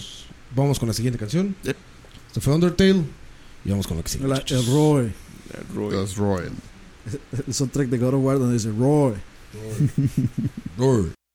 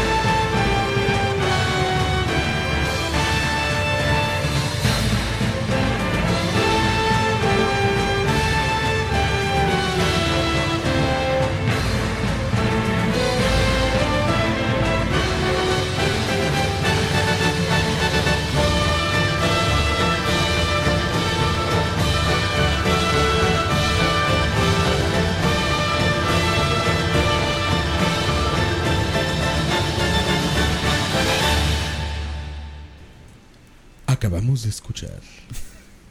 Esto, señores, se hincan y se me persinan, cabrones. No, Fumito Ueda. Comentario aquí del chat. Si no lloraron con esa música y juego, no tienen corazón. ¿Quién dijo eso, güey? Jorge Frutos. Jorge, eres un sabio, Jorge. eres un sabio, Jorge. Eh, acabamos de escuchar música de Shadow of the Colossus, juego de Fumito Ueda, de este artesano de los videojuegos. La pieza se llama Resurrected Power, el track, y es durante las peleas. Con las peleas con los colosos, que es lo mejor de- del Sí. juego, de las mejores partes del juego. Fumito Ueda es eh, el amor hecho developer. O sea, este. Este Algo suena ahí atrás. de ser de- La gente El fuera. delay Ah, de ok. nosotros. es, eh, eh, Fumito Ueda crea Ico, que no sé si algunos. Igual le decían Aiko. Otro de estos fenómenos Ico. de, de- de creer que son americanos. Crea Ico, Ico. eh, una, una obra de arte también eh, muy especi bueno no muy especializada pero como muy enfocada en lo visual Mm. en el en como la experiencia visual del usuario hacia el juego no después viene se me hace muy superior Shadow of the Colossus viene Sí. Shadow of the Colossus es bastante rudimentario en realidad. Muy- Para lo que hace después Ueda es muy, muy Es- rudimentario. Shadow of the Colossus es esta eh, mecánica que puso Miyamoto en, en juego Mm. siempre, que es hago mecánicas, o sea, mi software o mi hardware hacen esto, pongámosle una historia. Pero Miyamoto se queda en el agarremos un plomero, ¿no? Cosas así. Y Fumito Ueda lo lleva al extremo, cabrón. Fumito Ueda desarrolla en este engine en el que se puede sujetar del, del pelo que estaba hiper avanzado para el PlayStation 2 eso. De hecho, el, el Agarrarse del PlayStation pelo de sufría. las- El PlayStation 2 sufría terriblemente. Ese juego cae como Estaba 15, frames. 12 cuadros, güey. Exacto. Lo puedes frames. jugar 12. Y lo increíble es que se puede jugar.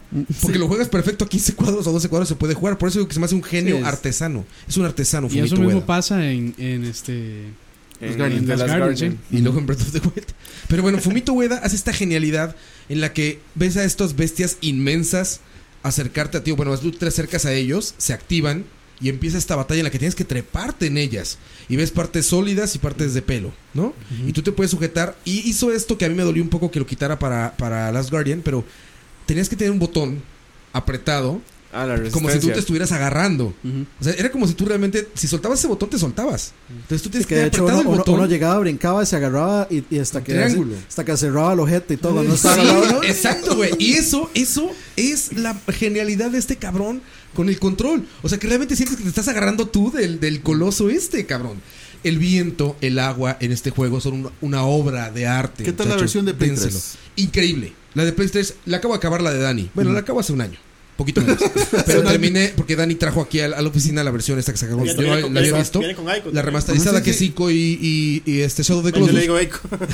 Yo este la acabé también ya aquí en Costa Rica con, con este con la con la versión de PlayStation 3 está increíblemente bien, frame rate- 16 y el frame 9 rate igual, también. cae igual. Está igual. Se va como a los 20, quizá un poquito más, pero también afecta. Afecta menos, pero afecta. Pero es un juego tan artesanal que pasa a segundo plano este asunto. Algo muy, muy eh, remarcable del trabajo de Fumito Ueda es que parece que va contra las corrientes siempre, cabrón. O sea, Fumito Ueda dicen, eso no jala, eso no vende, eso no está. Cuando Hace el saca juego que Ico, quiere. En Sí, efecto, no vende. Pero bueno. no vende nada, eso tiene toda razón. Pero crea estas obras de arte y estas genialidades. Shadow of the Colossus significa una nueva puesta en escena de una mecánica que vendría después en cientos de juegos, ¿no?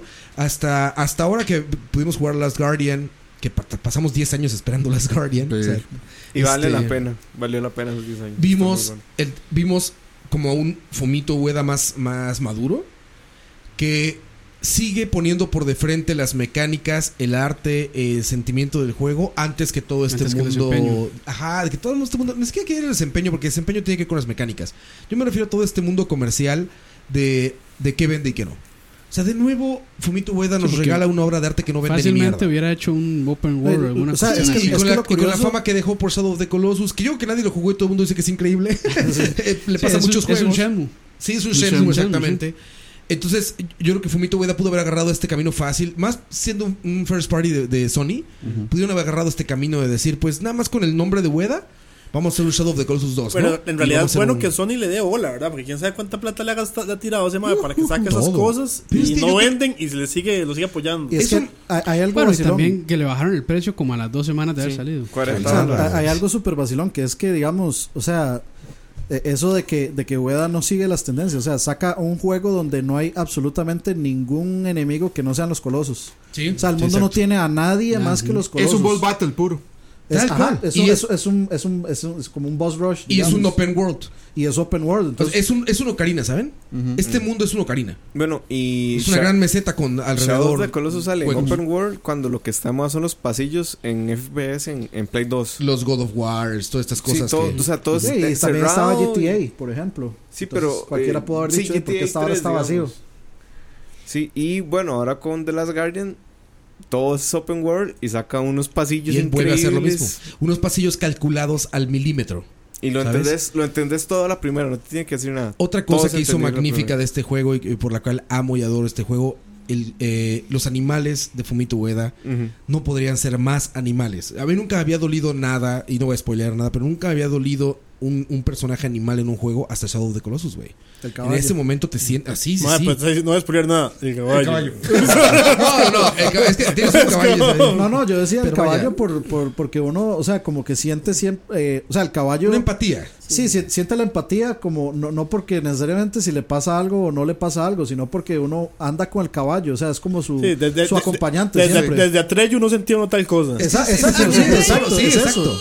Es eso. Y Y también tú no has jugado Last Guardian. Cuando lo juegues vas a chillar. Pero bueno, y, tam- y también Es- en realidad los colosos, los colosos cuando uno los mata, o sea, uno tiene digamos se la, sienten la- la animales. tare- güey. la tarea de que hay que matar a los colosos para como despertar a la Sí, sí, darle a de la- comer al chica, a la, caballo. a la, A la waifu. a- a la- a la waifu. Pero aún así uno no siente, o sea, el diseño de los, de los gigantes es un diseño así como de gigante tranquilo, de, Es que el coloso. de gigante bueno. Tú, tú nunca le echas la culpa al coloso, güey. Se sí, siente sí. mal matarlo. O sea, dices, ya encontré la técnica para matarlo, pero los ves y dices, güey, nada más estoy matando animales. Como falta, como, como pasa en Final Fantasy XV, güey. Que si este animal no se merece la putiza que le metí, güey. O sea, él estaba en su pedo y yo llegué a romperle la madre. Es lo mismo con Shadow of the Colossus, güey. O sea, llegas y ves este gran, bueno, los barbones, ¿no? Dices, es un señor viejito ahí en su pedo. No, No está haciendo nada ah, no me está haciendo No- nada. Él vive aquí y yo vengo a romper la madre.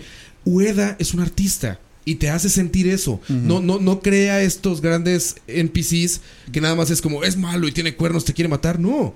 A ese güey llegas y lo agredes y el güey te va a devolver la agresión. Y es que Pero se lo- tú se lo tienes a tu waifu dormida, güey. se, se lo, hace- se lo hace sentir de forma artística, o sea, no con texto, no se lo dicen a uno, sino que uno nada más lo siente, o sea, la información le llega a uno a través de la música o a través del diseño del personaje o a través de, o sea, de, de la acción, pero nunca, o sea, no, nunca llega, le sale un tutorial o le dice a uno un texto, ah, este, el bicho era inocente y uno tiene que sentirse triste. Ni te sale como agárrate de la barba de no sé qué y luego busca Ajá. el punto no sé qué y de aquí puede ser no, es como te avientas y pruebas las físicas del juego. La Exacto. mejor, el mejor es uno que vuela. Digo, no meteros para si no lo han jugado, que seguramente no lo han jugado muchos. Pruébenlo. Uno que vuela es de los mejores villanos ever en los videojuegos. O sea, bueno, no villanos. De los bosses. sí, de los bosses más chingones de, de los videojuegos. Eh, les digo, Fumito Ueda es un artesano, literalmente. Entonces no se esperen esos juegos de desempeño altísimo y demás. Pasa en Last Guardian con la cámara, es compleja, Y te hace también, enojar. también tiene un ritmo muy, muy frenado. O sea, Sí, son juegos de es lento, sí. Yo Lo creo que que, Shadow of the Colossus es la excepción. Ico y, y The Last Guardian sí son más frenados. Es como más de, de, de cómo este cómo supero el reto de esta El área donde ahora no donde ahora tengo que ver cómo paso. Shadow of the Colossus es es como, ok, tengo el mundo abierto y tengo que ir a ver a dónde está el coloso y tengo que descifrar cómo, cómo vencer al Lo coloso. de la espada, güey, yo lo descubrí Es como- como el tercer coloso, güey. Ah, lo de que uno hace así. Ajá. Ajá. Yo me aventé dos o tres colosos y después dije, ah, cabrón, esta madre Ahí te marca están. dónde tienes que ir, Yo pe- güey. pensé que era para transformarse en He-Man. Sí, algún rayo, ahí. Lo que logra el Tolkien magníficamente en sus idiomas, en sus lenguas, fue algo que a mí particularmente, por ejemplo, también me marcó cuando vi las películas después, después de leer a Tolkien, cuando vi las películas, el lenguaje tiene sentimentalismos. Mm. O sea, es como hablar español y cuando tú entonas algo en español y se oye como dulce o Modismos. como enojado. Y es que Los lenguajes que usa, bueno, Tolkien es el maestro es, de que, eso. es que sí, pero Eres es- el maestro. mae es un amante del lenguaje. Pero me refería a que Ueda, en los lenguajes que pone en sus juegos, se siente perfectamente eh, como, como lo que quieren decir. O sea, no tienes que entenderlo. Cuando hablan sus personajes y las voces, sabes si está enojado. Se- cuando oyes las voces, los sentimientos, todo eso, te, te- te- no te necesitas leer subtítulos, ¿sabes? En este juego, cuando te contaba esta voz que te decía, ay, ser", tú sabías que era un como un viejo contándote la historia hecho, la- la melancólica de la tierra. buena. No tienes que leer nada, ¿sabes? Entonces, eso es, por eso les digo que para mí, si existe un artesano en los videojuegos, y amo a Miyamoto, pero no es él, es Fumito Ueda. Ese güey es el que hace No, está bien. la cerveza artesanal de los juegos, la comida artesanal de los No, juegos, eh, es que El es de- cheque Herbie ya se desconectó. No. Es que es de, es de los, de los pocos. a ver, Ueda Ueda es de los pocos que hace ahorita juegos de autor. Sí, O sea, hay muy pocos. Eh, Kojima, Miyamoto ya ni, no. hace juegos de No, autor, son Ko- franquicias No, gigantes. Kojima, Yo, Kojima yo le- con te puedo decir algo de, de ¿no? Ueda, sin haber jugado uno solo de los juegos de él. Yo solo vi el trailer de Last Guardian y sentí una empatía tan increíble hacia, la, hacia Ah, ese no, personaje. impresionante. Uno lo siente una empatía. Y cuando lo juegas, sin, o sea, sin haberlo jugado y no lo he jugado todavía, que con solo ese, ese pequeño anuncito, con solo ver eso, yo dije, yo tengo que jugar ese juego. Yo creo que es, es la Eh, o combina- sea- es la combinación del anuncio y la música. Sí, o sea, la, es- la eh, música le hace sentir a hace uno sentir como algo, la a pesar de no haber jugado animal. nunca ningún juego de él. Yo vi eso y yo, wow. Tanto que me compré un Play 3 para que me saliera un Play 3. Hijo de su puta Se compró, se compró Play 3 para jugar Final Fantasy 13 Versus. No, me compré Play 3 para jugar Los Guardian y me compré el Wii U para jugar Metroid. Adivinen cuál salió. Vamos bien, vamos bien. Vamos Ah, bien. ¿para qué te compraste el el Switch? Exacto. ¿Para qué te compraste el Switch? ¿Cuál? es? Que se compró el No, Wii U. ¿para qué te compraste el Switch? No, Yo no tengo Switch. Frank no tiene Switch. Ah, bueno. ah, bueno, aprendí. No lo, compré, no lo compres hasta que salga el juego, pues si no la vas a. Nos, Sí, la la echaste a perder, man. Lección aprendida. Pero bueno, Sí, muchachos, sí. de verdad se los recomiendo. si- con los ojos cerrados, si les gusta el cine, si les gustan los videojuegos y si tienen un poquito de corazón en esos fríos pechos, Pechos. todavía, muchachos, cualquier juego de Fumito Ueda es una experiencia increíble. No son juegos largos, son juegos que pueden acabar en un fin de semana así de sentarse y no levantarse más que Yo- para ir al baño y comer. Yo sí creo De que hay que hacer una aclaración ahí, digamos. Creo que no necesariamente porque a usted le gustó Shadow the Colossus puede que le guste Ico y, Los Y de y Last Sí. Guardian. Sí, Son bastante diferentes. Son muy diferentes con el mismo. eh, como. Es La- de autor. Es Sí, sí, es como sí. escuchar una, una, una canción de no, no dejan de sentirse como, como, el, como un juego de Fumito Ueda, pero Sí, mecánicamente Es son como, muy es como la buena música, es como la buena música, güey. Es como escuchar a la Zeppelin o a quien quieras. O sea, sabes que son de ellos, pero no es la misma Sí, canción. eh, lo eh, digamos Shadow of the Colossus es un juego más de acción, aventura y los demás es más de puzzles. Más de- contemplativos y eh, The Last Guardian es un puñetazo al corazón. Eso es lo que es. Ese juego es eso. Y son puzzles, sí. Es un puzzle. A Luis Cruz que dice que Ueda no hizo la música, es que estábamos hablando del juego. Ah, sí, no, no, por supuesto. Sí, no, estamos hablando mm, de. Bueno, sí, tiene razón. Deberíamos Tiene- decir de tiene razón. Sí, tiene razón. Este, estamos hablando más del juego, que de Sí, hecho sí, era, sí. era un poco el sentido que de la música. Eh, la- eh, esta persona se llama. Deme un segundo, aquí lo tenemos apuntado. Eh, Con Otani. con Otani. Con, con Otani, De lo poco que sé de él, de lo muy poco que sé de él, sé que tiene trabajo en Diablo. Que también tiene música para Diablo. No es un compositor famoso, no es nadie como relevante en la industria. Más bien, seguramente es un compa de, De Ueda. de Ueda y lo hace magníficamente. La canción es, eh, es muy buena, no al grado de que sea una gran canción de videojuegos. Más bien lo quería poner porque es una eh, es un excelente aderezo para lo que significa el juego. La a música aquí un- importa a mí sí me muchísimo. parece una gran canción de videojuegos en realidad. Sí, es muy buena, pero te digo, creo que si hay si les pusieran un 10, o sea, o en un 20, top, 30, ujú, sí, sí. no no Probablemente está no esté. solo la canción no estaría. Ya cuando tiene el contexto del juego, sí. Solo por la canción no, pero bueno, búsquenlo ahí si quieren. Eh, el nombre es eh, Kou Otani. Les digo, y de lo que había leído, eh, tiene trabajo para Diablo 3 también. Creo que es el DLC de Diablo 3 el que él compone. Pero bueno, muchachos, ahí estuvo. Este, vamos con la siguiente canción.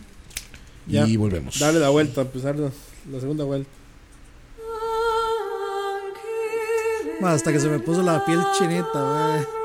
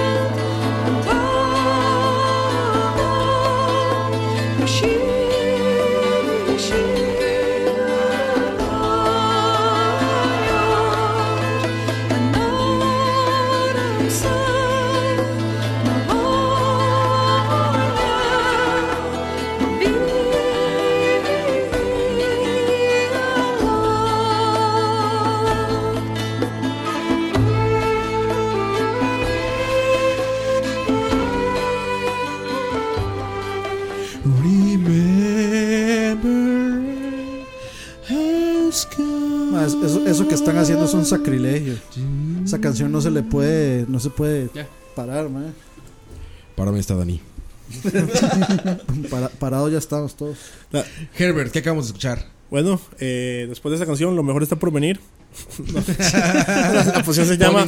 Sí, sí, sí, la canción se llama The Best Is Yet to Come, es de Metal Gear Solid 1. Y de nuevo, eh, la escogí por, di, no sé, muchas cosas. Lo que representa, digamos, en mi corazón. Y creo que en el corazón de todos los que jugamos este juego, digamos, o sea, es la forma más épica de finalizar un, juego, un, finalizar un juego épico. Y creo que resume muy bien lo que fue ese momento de los videojuegos y lo que es Metal Gear Solid de la maduración, digamos, de la industria, de, De la narración de, de, historias. de la narración de una historia, digamos, fueron y grabaron esto con- en, en Irlanda con un, to- con un coro ga- de gaélico, digamos, un que es un irlandés.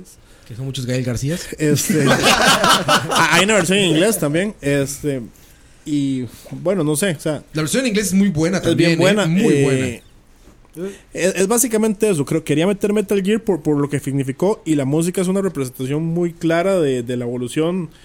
No fue el primero que lo hizo, digamos. Ya Final Fantasy VII, como un año antes, ya había metido orquestas. Pero no sé, la, la que más me causó. ¿En qué año fue eso, perdón? 98. eh, esta, esta, ¿Y la que Final estoy hablando. Fantasy? 97. Metal Gear Solid es mejor que Final Fantasy VII. Por mucho. Oh, pero sí estoy de acuerdo con usted. ¿Ah? Sí estoy de acuerdo. Yo también. Sí, totalmente de acuerdo. Así que no, no empecemos en ese tema. Eh, y no, no, básicamente por todo esto la quería meter. Eh, no, no, o sea, pues, no, ¿quiénes, han jugado, quiénes han jugado Metal Gear Solid 1 y llegaron a este punto y no se les pone la, o sea, los, Piel de los- pelitos, la piel de gallina, digamos, y, Sí, claro. y les da, o sea, lo devuelve uno y le genera este montón de sentimientos, este montón de cosas. es como, como entra la canción, así, con esa, eh, con esa voz femenina. O sea, el momento que usted lo escucha, inmediatamente Metal Gear. Y se le viene a la mente a uno todo Todos el viaje recuerdos, de sí. Snake en ese juego. Y, el, y, y particularmente se le viene a uno lo que, lo que le dice. Lo que viene sí. se, se le viene, se viene a uno y se le viene a uno Se le- Y se viene, y se viene, y se viene. este el, el- digamos el discurso que le echa El a de Naomi, Naomi, al final. claro. Sí.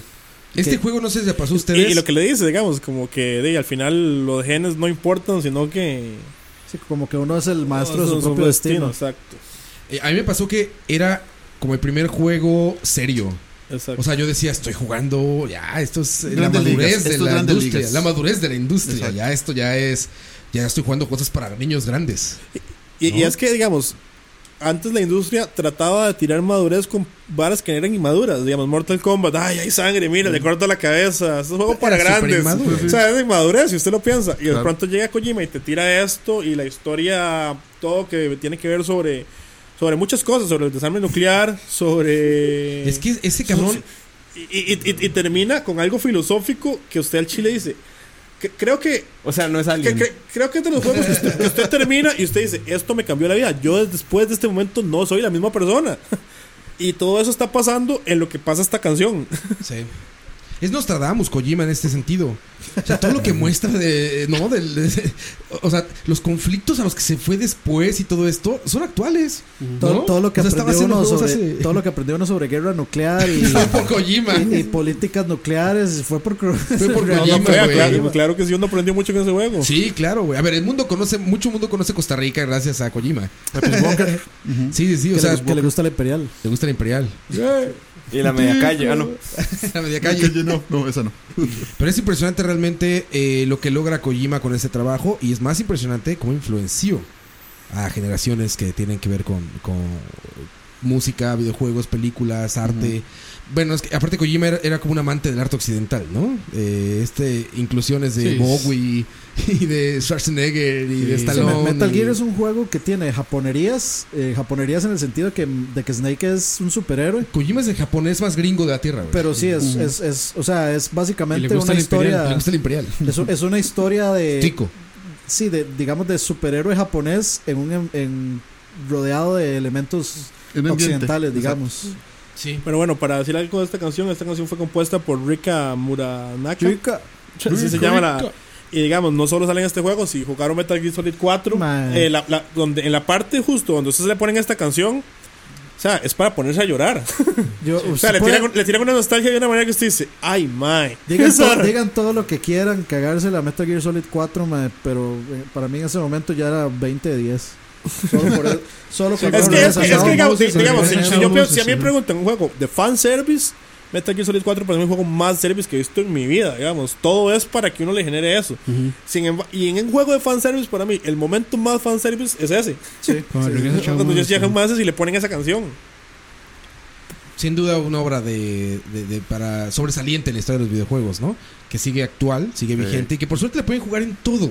Puta, hay ports hasta para la Hasta- licuadora, creo, en ¿no? PC, PC tiene también. Tiene PC, tiene PlayStation 3, tiene PlayStation 2, obviamente salió en PlayStation 1, tiene Xbox 360, tiene Xbox One, tiene No, Xbox 360 No, ¿verdad? tiene. Tiene, 360 Game- sí tiene. tiene GameCube a pesar de que no, No, les guste el- mucho. Ah, no, el PlayStation no, no Ah, es cierto, el 360 es a partir del 360 2. no el, tiene. uno, el uno es el que está en 360 lo tiene a partir del Sí, el 2. Two Snakes. Eh, Ajá, GameCube lo tiene. Sí lo pueden jugar en muchas plataformas. PlayStation Vita tiene los cuatro, ¿no?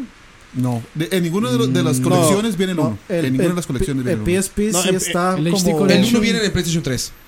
No, el, en Vita... Si viene, en si viene Vita- el 1, si viene el 1, digamos. En la de PlayStation 3 viene el 1. No, No, viene el no, 2, y el- el sa- 3 sa- sa- y el de PSP.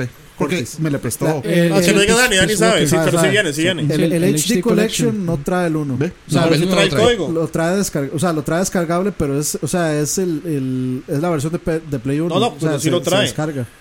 Eh, suave para ver. No, es que. No, no, no. No, ¿eh? No, la, la versión de Vita, la que es en el, digamos, el, ¿Cartuchito? el- el cartuchito, no la trae. Trae el 2 y el 3. No, pero el, el XD Collection de Sí. PlayStation En 3 DLC, pero lo trae. vi- viene, con El el, viene, viene el- con el código para El de bajarlo. PlayStation Sí. 3 sí. O sea, Exacto. pero O sea, no la- es compatible La con más Vita, completa es la del digamos. 3. No, ¿Y qué tal corre en el PlayStation 3? ¿Lo has jugado ahí? Corre igual. ¿Sí? Yo lo he jugado. Es que es nativo, corre, es, es nativo la emulación Si uno. pueden, de verdad no se lo pierdan, conecten un CRT, un PlayStation 1 y pónganlo, es precioso. Esa madre es un es de lo mejor que hay en el 3 de primitivo. Sí, se le puede llamar primitivo de alguna manera, ¿no? No, ese es primitivo. Sí. No, es que con las limitaciones que tenía el Play 1, ese juego No jugaba tenía ojos Snake fantásticamente. y, y transmitía emociones sin Sí. ojos, cabrón. O sea, No, eso es lo que hace Y se Kojima. burlaban de eso ellos mismos. Dentro del juego se burlaban de que, Sí. de que no tuviera ojos. Porque aparte sí, Kojima le gusta mucho la comedia también. O sea, está muy metido en, en hacer Me gusta juegos. mucho romper el cuarto muro. Muchísimo. Mm. Sí, sí, sí. Pero bueno, ahí estuvo la canción que puso Herb. El siguiente, La que sí. la que sigue. La que sigue en la lista. Ok. Eh, ¿Para qué vamos a poner más? Vámonos. Sí, sí, sí. Eh, ok, es. Ah, ok, puro juego de mil horas. Se ve que tienen mucho tiempo. Vamos con la que sigue, O muchachos. solo juegan eso. Sí, sí. Vamos con la que sigue y regresamos, muchachos.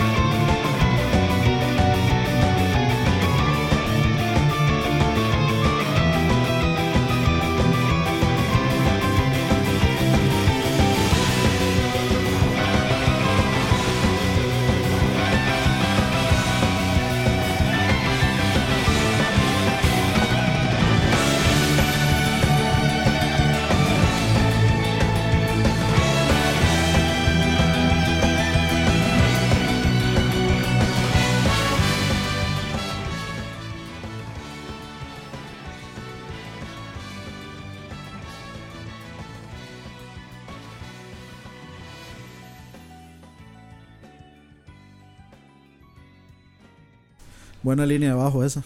Muy buena. Buenos bajos. Buenos bajos. Bajita la mano. Esta, esta pieza se llama Evil Flight. Es del RPG de 3DS, Bravely Default de Square Enix. Es la ul- el, de hecho, es la pieza de, de batalla contra el último jefe de todo el juego.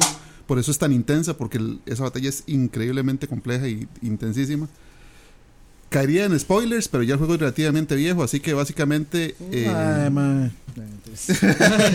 Yo, yo, yo, yo, Digamos yo que lo empecé a básicamente- jugar y lo dejé botado, así que Sí. y no lo voy a ganar. Exacto. Básicamente, cada, en, en esa pelea, cada, como cada 5 o 10 segundos, se, se muere un planeta. Así, realmente. Entonces es algo así súper intenso. Y, si uno lo, fuerte y si eso. uno lo gana lo suficientemente No hay rápido. forma de ganarlo. O sea, usted tiene que, que o ver sea, usted esa deja vara. que se mueran los planetas. No, no es que no hay manera de Ah, evitarlo. pero así es Qué La vida es tristeza. triste. Qué tristeza. Sí, el compositor es Rivo, es un compositor de música de animes, por eso se siente mucho el estilo anime y cinemático en la, en la canción. Y sí, es el primer juego portátil que tenemos en, ¿verdad? en los programas de, de música. Yo creo que Moy se va a poner a otra. No, iba, pero no. y como y- decías, la, la punta que acabas de decir, esto Sí, suena, esto suena una portátil. es con una portátil, o sea, parece mentira, pero es un juego de música, un juego de portátil. Bueno, es Square Enix. Square- yo, yo puedo haber escuchado hasta un juego de consola normal, digamos. Me suena, no, o sea, yo no podría hacer la distinción de si es un Sí, es- O sea, no suena soundtrack chip. portátil o... Sí, ba- Ah, es básicamente que lo que dice. Bradley Default es un Final Fantasy, man. Ujú. Sí, o sea, es- el gameplay es lo que es lo que lo hace ver portátil, pero el soundtrack yo lo escucho como de cualquier... Por eso. Grandes orquestas. Exacto.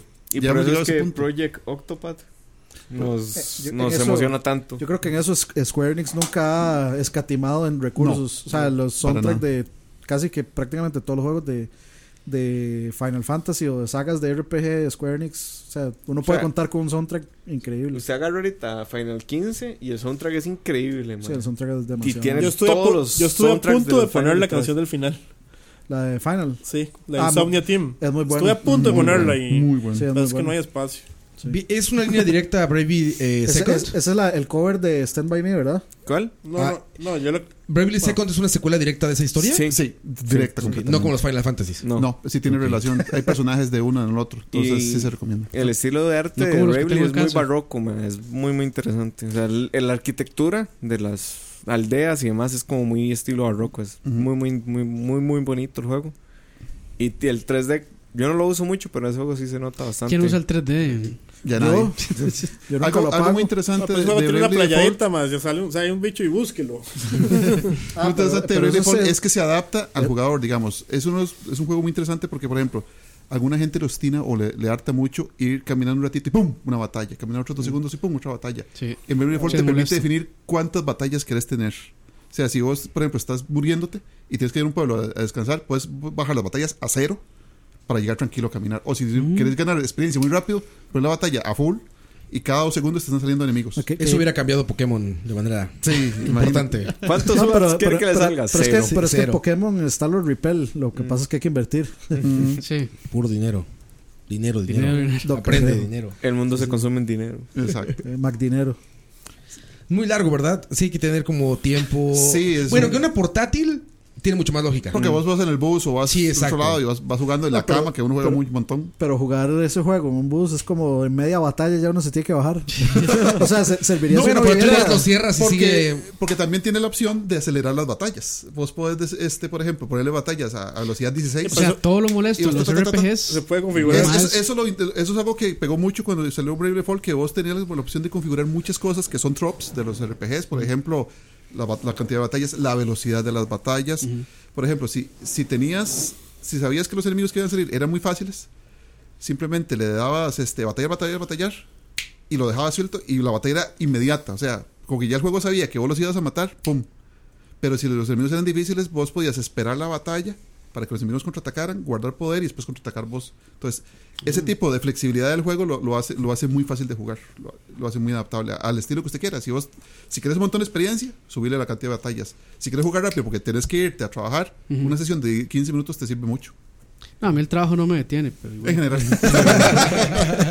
Savage. Que el jefe no esté escuchando esto. No, Habla inglés. habla inglés, sí. Pues si tienen tiempo y ganas de entrarle a un RPG japonés con, con opciones para quitarle lo annoying, sí, exactamente. Tiene un montón de opciones. busquen Bravely Default. Bastante común, ¿verdad? Yo lo he visto Sí, en todas las tiendas ahí. Es barato porque es viejo, ya tiene dos años. obviamente recomiendo jugar el primero, después el segundo, en ese orden, porque el segundo, si no jugar el primero, no vas a entender un montón de cosas. Pues ahí está. Ahí está. de Frank. Vamos. Vamos a la siguiente canción. Prepárense para bailar porque es lo que provoca esta música. Viene la cumbia. Y era lo que- Viene la cumbia. Cumbia. Cumbia del, la cumbia del jazz. DJ Monzo. Uep.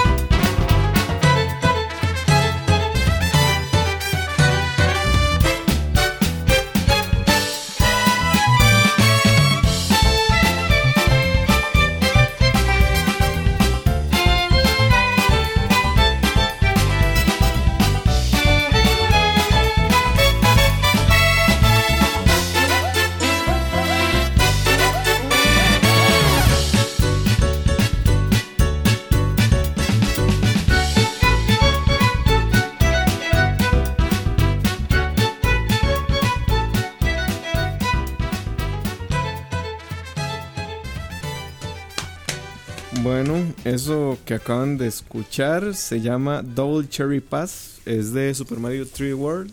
La agachate. La compuso Koji Kondo.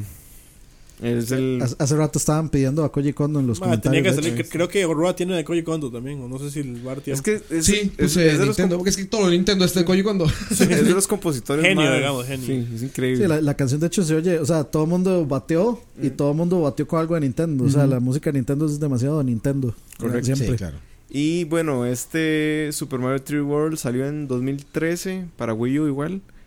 Eh, sigue la tendencia un poco de los Galaxy, de música orquestal, pero le da un giro. Las de los Galaxy son como más... eh, más, Más de orquesta. más de hecho. orquesta, más corales. Este juego tiene influencias de jazz desde la forma en la que usas los poderes, desde la música, la forma en la que están construidos los mundos. O sea, es, Sí, todo. es un juego jazz y es un juego artesano también.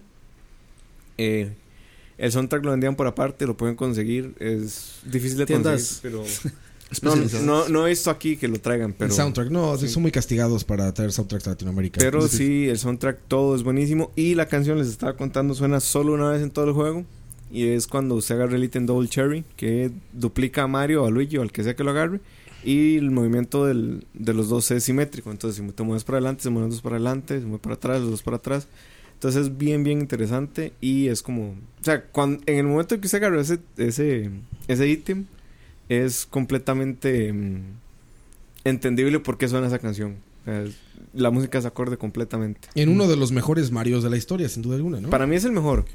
Lo pongo encima Uf, de, de no, Galaxy Está 2. difícil eso, pero sí está Sí, ahí. es difícil, pero está ahí. Sí, o sea, es muy- nadie lo ha jugado casi, pero sí está ahí. Porque nadie jugó Wii U. Bueno, nadie tiene Wii U. Como pero- Mario 3D, opa. Como Mario 3D para mí es el mejor. Sí puede ser. Está- Porque- está- está pero yo no cuento porque ya yo les he dicho que a mí no me gustan los Los 64 y Marios 3D, esos. Este, O sea, este- para mí eso es la perfecta, del- o sea, la traducción perfecta del, de- del, sí, de- del Mario en 2D a 3D. No, y es un sí, juego competitivo, puede- eso cabrón. puede ser Sin problemas de ¿Cuándo- cuándo- cámaras, sin problemas de nada de eso. Cuando vivías en un mundo de los Marios, eh, digamos, competitivos de quién llega más lejos o quién lo hace más rápido, este era uno de chingate al otro, güey. Mm.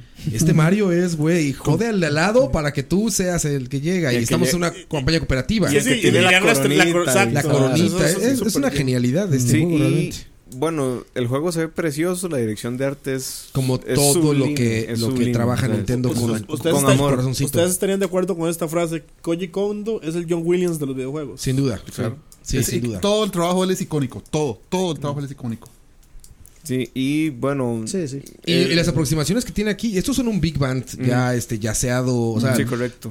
venimos ahorita escuchando varias japonerías de estas que son como grandes orquestas y todo. Bueno, esto ya suena a un big band americano ahí con jazz, Y ¿no? todo, todo, todo el soundtrack es así, es Sí. súper jazz, igual que el de Mario Kart 8. Entonces, bueno. sí, es muy recomendable. De hecho, todo, de- todo está en, todo lado, digamos, está en YouTube este soundtrack y Spotify Increíble. Y si Koji, No, Kon- espera, si Koji espera. Kondo es el, el John Williams, ¿quién sería el Danny Elfman? Buena pregunta. mm, Uematsu. No, Matsu. Ahí se, ahí se las tiro. O, o Mitsuda. Me la suda. Yo Buena pregunta, me- ¿eh? me- la, pregunta más bien es quién es el Spielberg. Esa es la pregunta. No, es El Spielbergo. Miyamoto. El Spielbergo. Que decían que Spielberg no es, digo, Miyamoto no es el Spielberg de los videojuegos. No, es Disney. Spielberg. Es el Miyamoto. Es el Miyamoto del cine.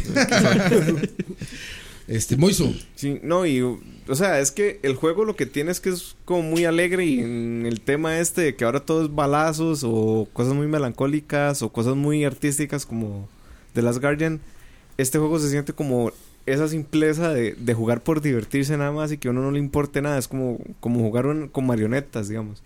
Eso es lo que a mí me gusta mucho del juego. Que en realidad es muy es, es la cuestión de entreténgase. Y pasan un montón de pequeños milagritos, digamos, dentro del juego.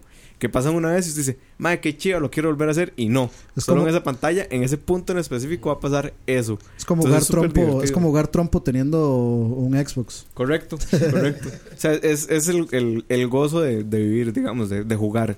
Es un diseño de niveles hecho con lupa. Exacto. Y todo es todo es súper detallado, minucioso. Eh, las cosas no pasan porque sí, aunque pareciera que sí, pero todo, digamos, todo bichito tiene, lleva a otro lugar o todo bichito tiene algo que esconde otra cosa.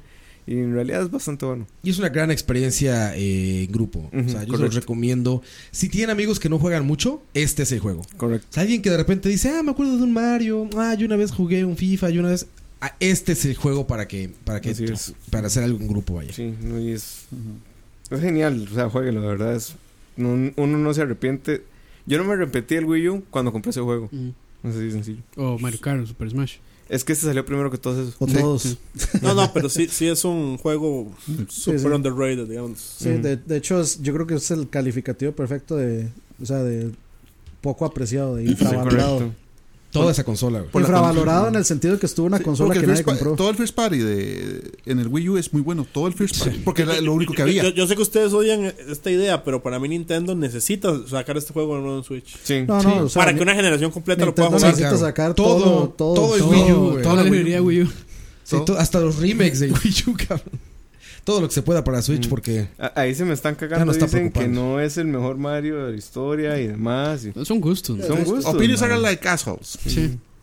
No, no, pero es no, que no. yo- ah, bueno, ahí dicen Mario, no, no, pero es que no era el mismo A- a Mario. ver, es que, Mario Luigi diga- Superstar Saga, bueno, Sí, también. di- dígame, a ver, plataformero, claramente. No voy a contar Super Mario RPG, ni Mario Tennis, ni Mario Kart, Kart no, 8, sí, ni Mario Strikers. O sea, hay demasiados spin-offs.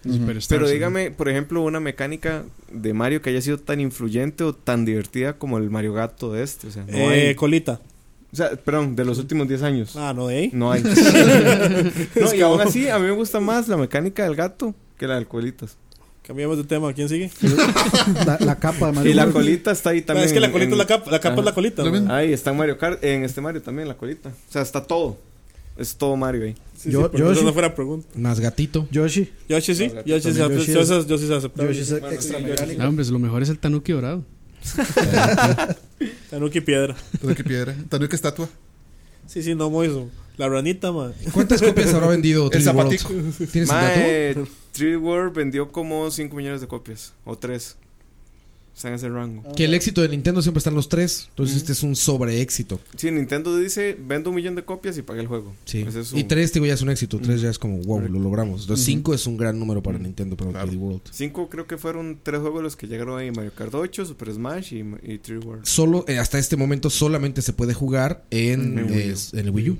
No hay ninguna otra manera de jugar 3D World, Sí. entonces... O sea, no les voy a decir que compre un Wii U por este juego. Pero si alguien tiene un Wii U y pueden comprar el juego, Sí. cómprenlo y jueguenlo en Wii U. Vale la pena. Jueguenlo. Sí, vale muchísimo la pena. Si tienen un Wii U también y no han jugado esto, bueno, ¿qué esperan? Salgan corriendo en este momento.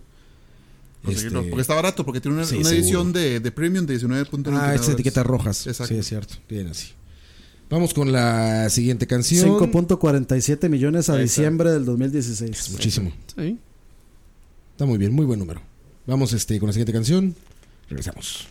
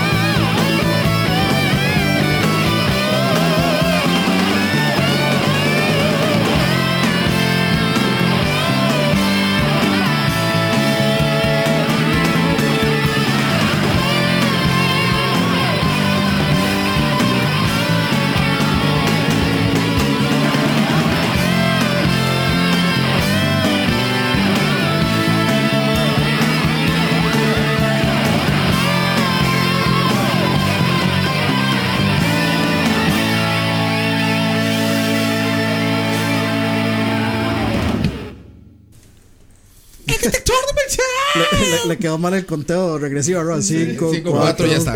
Ya. Son los mejores conteos. Esto fue Moderato con Belinda. Cristian, Castro se tapa de roguero. Ah, qué bien, güey. Cristian Castro Cuando vestido tocaba como... con Tool. Ay, güey. ¿Qué escuchamos, Dani? Estábamos escuchando el este ay se me olvidó el nombre Lost, Lost eh, of- Lost Lost in Peace Lost De- in Peace es el ending de ¡Eh! Ni una más. Ojalá hubiera más. cabrón. Lost, Lost in Peace es el ending de Bloody Roar 2 eh, compositores Takayuki Negishi Muy bien, Steven 90. sí este básicamente o sea la razón por la que metí esa canción es porque siempre he considerado que en Japón hay Suena hay demasiados músicos extremadamente prodigiosos suena en su a- a instrumento RPMTV. Sí. o sea, aquí, en, aquí, digamos, se conoce a Joe Satriani, a Steve Vai, a todo este montón de super músicos, Ingrid Malmsteen. eh, sí, ultra prodigiosos. En Japón puede que hayan miles trabajando siempre en música de videojuegos. Y de hecho, bueno, de hecho, aquí fue a Michael, que la vez pasada que estaba jugando Bloody Roar 2 aquí, este, le decía que yo, eh, la música de Ace Combat 2 y la de Bloody Roar 2, eh, yo conectaba el play a un equipo de sonido y grababa la música en cassette, entonces andaba la, el soundtrack de andaba el soundtrack de Bloody Roar 2 en Hardcore. cassette. No, yo lo hacía con juegos de Nintendo. Sí, ah, o sea, Así. el soundtrack me encanta y de hecho me encanta porque de- o sea, me gusta escuchar música así de este que es muy guitarro guitarrocéntrica tipo Joe Satriani, etcétera y me encanta el soundtrack de Bloody Roar 2 y por eso por eso patriarcal. No, y no, y no solo eso, porque digamos, si, si usted escucha la línea de abajo, igual la línea de abajo es súper sí, prodigiosa y, y la batería también, etcétera. Entonces, o sea, siento que lo- los videojuegos tienen esa apertura de que tal vez los estos super músicos pasan desapercibidos como ah, es música de videojuegos, pero si usted le pone atención como si fuera música Regular. música simplemente música, este o sea, se- sería gente de renombre ahorita, o sea, estarían haciendo G3 con estas con estos más. Porque siempre se trató de un tema de tecnología nada más. O sea, la música ya era buena, pero sonaba videojuegos porque estaba en 8 bits o en 16 bits, era chiptune o todo esto. Pero una vez que se rompió esa barrera tecnológica, ya la música es música, ¿no? Exacto. O sea, no importa para qué era, es música. Sí, el problema es que todavía hay mucha gente que, que subestima el medio. El problema es eso, o sea, ve- mira la batalla que ha ido para que, reconocer que el videojuego es un arte. No, incluso Y las desarrolladoras, ¿sabes? Y todavía estamos, no Yo, estamos cerca. yo estoy en contra de licenciar música para videojuegos. O sea, no, no se me hace que no tiene ningún sentido. Depende del juego. Pasan para, cosas increíbles. ¿Para qué Phantom le vas a Pain. hacer, pero para qué le vas a hacer música a un FIFA, por ejemplo? Sí, no. Bueno, más o menos, sé, güey. Porque, por ejemplo, Phantom Pain. ¿No? Este, con lo que arranca esta versión rara como de Bowie de, de Man Who Sold the World. Lo que escuchas en los cassettes esos que licenciaron para que vayas jugando y todo esto. FIFA, yo creo que más bien necesita mucho de eso, ¿sabes? O sea, no sé qué escucha la Pero, gente que pero juega Fa- FIFA. Phantom Pain lo hizo por una razón artística, digamos, lo de Sí, claro. música. O sea, sí, estilo lo que trató de hacer Guardians of the Galaxy. Porque aparte Bueno, es- lo que Guardians of the Galaxy hace bien. Sí, sí, sí, sí, porque es, es una obra de autor que, que requiere de esa canción, no de un sound alike, Exacto. sino que quiere esa canción. Lo que yo voy a ejemplo, alguien como FIFA requiere de esas licencias, creo. O sea, no sé qué, escu- qué se escuche mientras estás jugando FIFA. Y, Pero digamos, y la requiere gente de y la gente detrás de FIFA pagaría fácil eso. eso Sí, claro. o sea, Pues tiene que, ¿no? O sea, no o sé sea, digo que, escuches. que pero- ellos que sí tienen el bolsillo para Pero es que pagar además es, es por, es por lo que, o sea, es por lo que quieren vender, a la gente que le quieren vender. O sea, yo estoy seguro que la es gente por eso que- juega que- solo FIFA no apreciaría música para hecha para el juego. No, no, los más quieren algo cool que Y ya no- conozcan, Es digamos. que probablemente cuando ponen la música es en el menú. Pero es curioso porque digamos Sí, en el menú, en el menú, el menú, menú. y en el menú, o sea, están Durante el gameplay no se escucha música. No, no. No, No, eso no, es- es, bueno, sonido se escucha, los narradores como dijo Dani, se Ah, escucha, el perro, se claro. escucha, se escucha el Perro de... Poderche. No, no, se escucha el soundtrack de Breath of the Wild. Soccer of the Wild. No, pero este, o sea, es vacilón porque por ejemplo, digamos, ahora hace rato decían, "Uy, qué bueno el soundtrack de de este de, de Crazy Taxi", pero hey, es música normal. Música normal. Es- o sea, son canciones este de o la- radio. o la de Tony. Hawk- o Tony Hawk también. Pero es vacilón, digamos, por ejemplo, el soundtrack de Bloody Roar o, o digamos, vos pones esta pieza Lo- Lost in Peace, la pones en no sé, se la pones a cualquiera y va a preguntar a, a la puta, ¿qué es esta vara? O sea, ¿quién, Sí. ¿quién toca eso? ¿Qué es eso? ¿Joe Satriani o quién es? este O sea, es música normal, pero resulta que está Sí, en un radio. videojuego y es, y es música tocada así, a un nivel bastante prodigioso, diría. Entonces, sí me- me- siempre me ha parecido importante rescatar De, de hecho, el único ese, persona- tipo de música sí, al- de los videojuegos. Ahora que están hablando de eso, solo Austin Wins- Winston ha sido la única persona que, que han nominado para un Grammy y no ganó claramente. No, y Santa Olaya. Santolaya, mm, estoy seguro que lo nominaron, No, Santa Olaya ganó. pero, no fue un Grammy. por The Last of No. Us. No fue por, no fue Por por, algún un- otro O trabajo. sea, no fue por música de videojuegos. Santolaya ha ganado creo que hasta bueno, no, Oscar. No, no, no, pero a- ha ganado. a lo que voy sí ganó por Last of Us. No. Pero no me acuerdo si pero era un Grammy. no. ha de haber ganado algo de videojuegos, ¿no? Mm, Sí, sí, un, videojuegos, sí. No, no, O sea, no. yo, son un no, no, premio yo lo que digo es que, na- o sea, BAFTA, seguro. sí, medios tradicionales, no, nada de videojuegos realmente es Sí, tomado no, muy no en serio. No, no, A pesar de que sí tiene ese nivel, lo que pasa es que la gente no sabe. Güey, escucha Uncharted 4, la música, y escucha cualquier película blockbuster de lo que quieras y se pa- emparejan, güey. O sea, Sí, sí. nivel. de, Piratas de- Caribe. de- de hecho, yo creo que hoy no nos dio tiempo de hacer, de, de hacer más de dos vueltas, pero, o Pero va a haber muchos, va a haber muchos más. de sería bueno, met- o sea, de eso lo hablamos después, porque digamos, yo, la, la tercera me adelanto y iba a poner The Last of Us, pero me costó mucho escoger en tres a la Uncharted. y justo es por eso, porque, bueno, hablamos en otro, en, en otro lag de eso, si no, si no me voy a poner a hablar de juegos que de... Bueno, y viene Gustavo Santaolalla para Costa Rica. para Ay, que es que venía el podcast, dije, verga, güey, hay que limpiar. No, viene poner 27, alfombra roja. 27 de junio. Va a estar con Sí. la Filarmónica de Cartago. Sí, ojalá, gratis. ojalá, ojalá esté, ojalá toque la de Last of Us. Que la toca como una, la toca como una, o sea, toca la intro y luego la toca otra pieza de él, pero Una de Amores Perros, que es lo mismo. La de Amores Perros. Si le pones Amores Perros al, al Last of Us, no te das cuenta.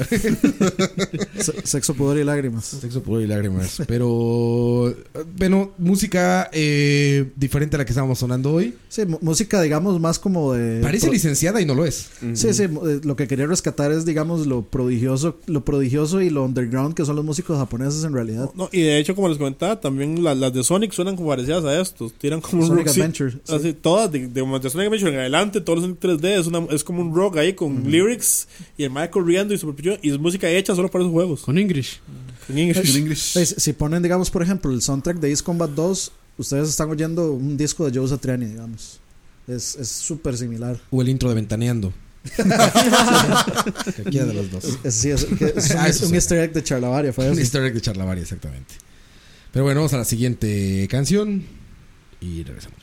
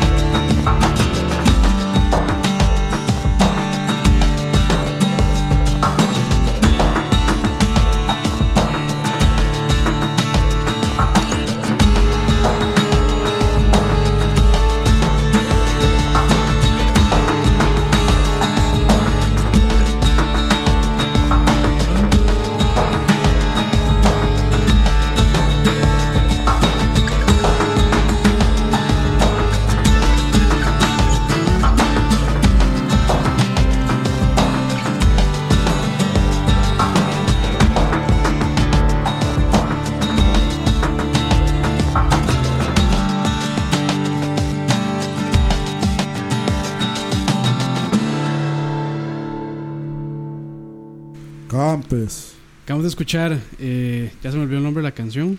Te digo exactamente. Se llama In Case of Trouble, eh, compuesta por Darren Corp para el videojuego Bastion, que es el primer videojuego de la desarrolladora Supergiant Games. Este es un. Tiene varios elementos como RPG. Es difícil de describir. Es, es, un- es una combinación ahí de géneros interesante. Pero yo creo que de las cosas que más le se recuerda al juego es el narrador. Que el narrador siempre reacciona a lo que uno hace. Por ejemplo, si uno se cae de la pantalla, él dice, ah, y el The Kid, porque se llama el personaje. Sí, sí. The Kid has fallen because Sí. something. Entonces, Sí, sí. siempre va narrando lo que uno dice y el maestro también es muy, este, muy ácido y muy sarcástico cuando comenta. Sí, Entonces es muy, muy, muy sí, uno, uno se muere, pero, pero suave, aquí no terminaba la historia. Aquí no termina la historia, sí, sí. O sea, reacciona muy, muy interesante y, y, y tiene un arte increíble también. Y las reacciones, de hecho, siempre son diferentes. Sí. O sea, siempre dice algo diferente. Siempre es algo diferente, sí. Siempre es algo, algo diferente. Este na- salió en el 2011, publicado por Warner Bros. Si no me equivoco. Creo que es como de esos juegos junto con Braid y Limbo que Sí, que de la época. de la época así, de la época de ¿cómo se Los llama? comienzos de los indies. de, de este de Xbox, ¿cómo se llama? Live. Xbox Eh, Live Xbox- Arcade. Exacto. Xbox, Xbox Live Arcade, este, que salieron ahí fuerte. Porque de hecho creo que estuvo como un año eh, exclusivo para, para Xbox 360. Entonces sí fue como esa camada de, de juegos indie. Bastion, ¿tan viejo es? Sí, 2011. Corre hasta en Linux, cabrón. O sea, está en todo. Están todos, Están sí. móviles. Están todos. No, no, está- no, es- es- Steam, GOG. Que, que corre en Linux no, no, no es tan impresionante. Que corre en Mac. Corre en Mac también. En Mac. Es y está en. Google Eso sí. Games. Está DRM Free en 9 dólares. Ujú. O sea, es un regalo. Y ¿Hay versión el- física? No, Eh, yo no- no, me no acuerdo de haberlo visto nunca. No, no creo. Sí. Sí, y bueno, este, el siguiente juego, Supergiant Games, eh, que se llama Transistor, también, Muy bueno. eh, lo, también la música fue hecha por eh, Darren Korb y está incluso todavía mucho más apegada a... O sea, influye mucho. Si uno escucha el soundtrack y le pone atención a la letra, se spoilea. Porque está muy pegado junto con la historia. Pero Sí, es muy bueno el de soundtrack. hecho, también. este el, ese transistor es súper interesante. Es como muy este futurista.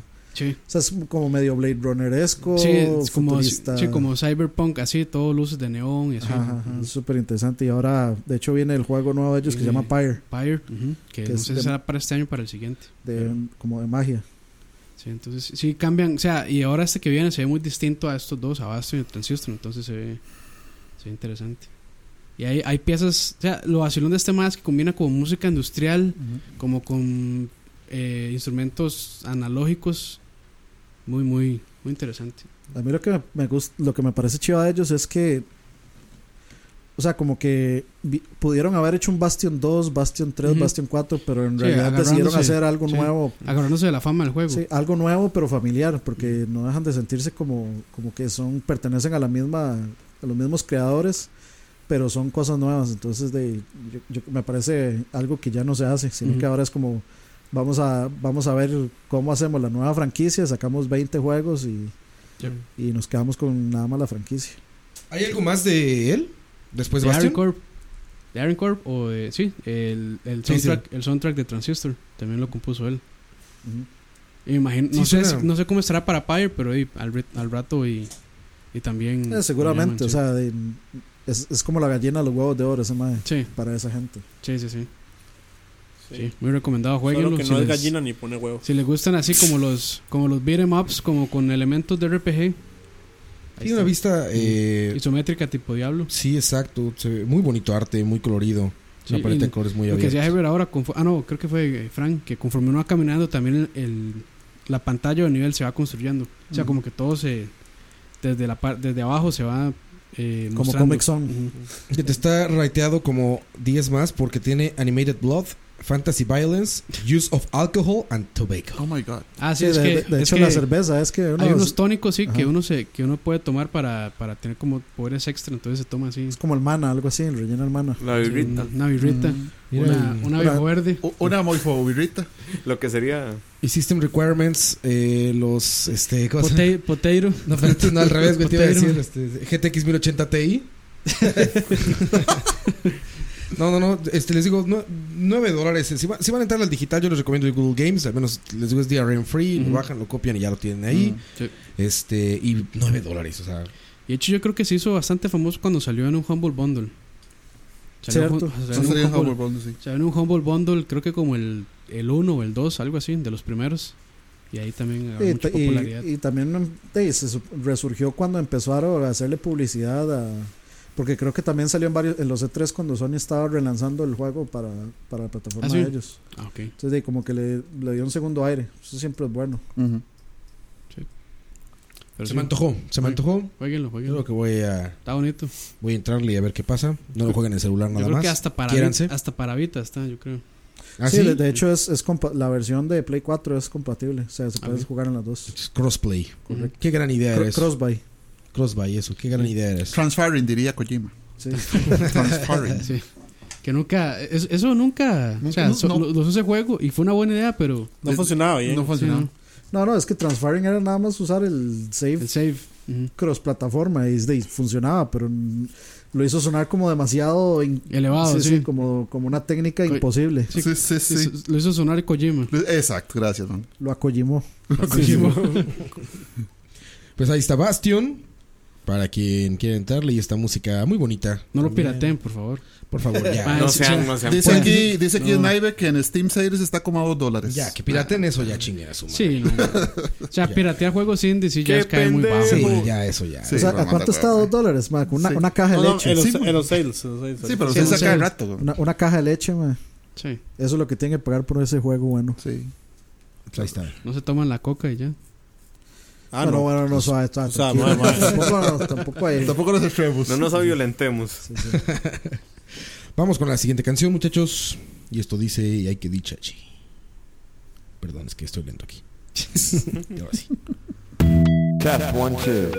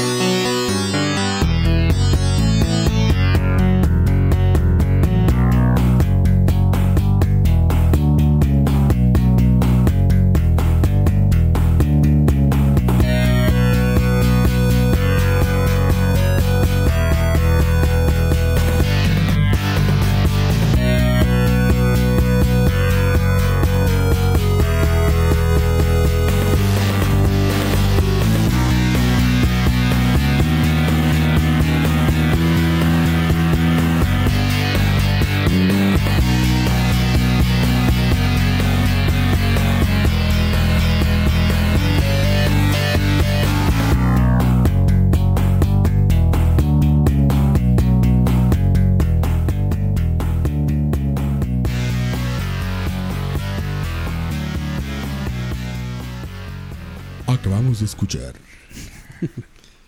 Esto es un Sega Genesis. Lo acaban de escuchar. Y eso es lo más notable. Es un Sega Genesis. Este, Lo más notable es que haya algo en un Sega Genesis que suene bien. No, un montón de cosas. Yo uso Cosiro, por ejemplo.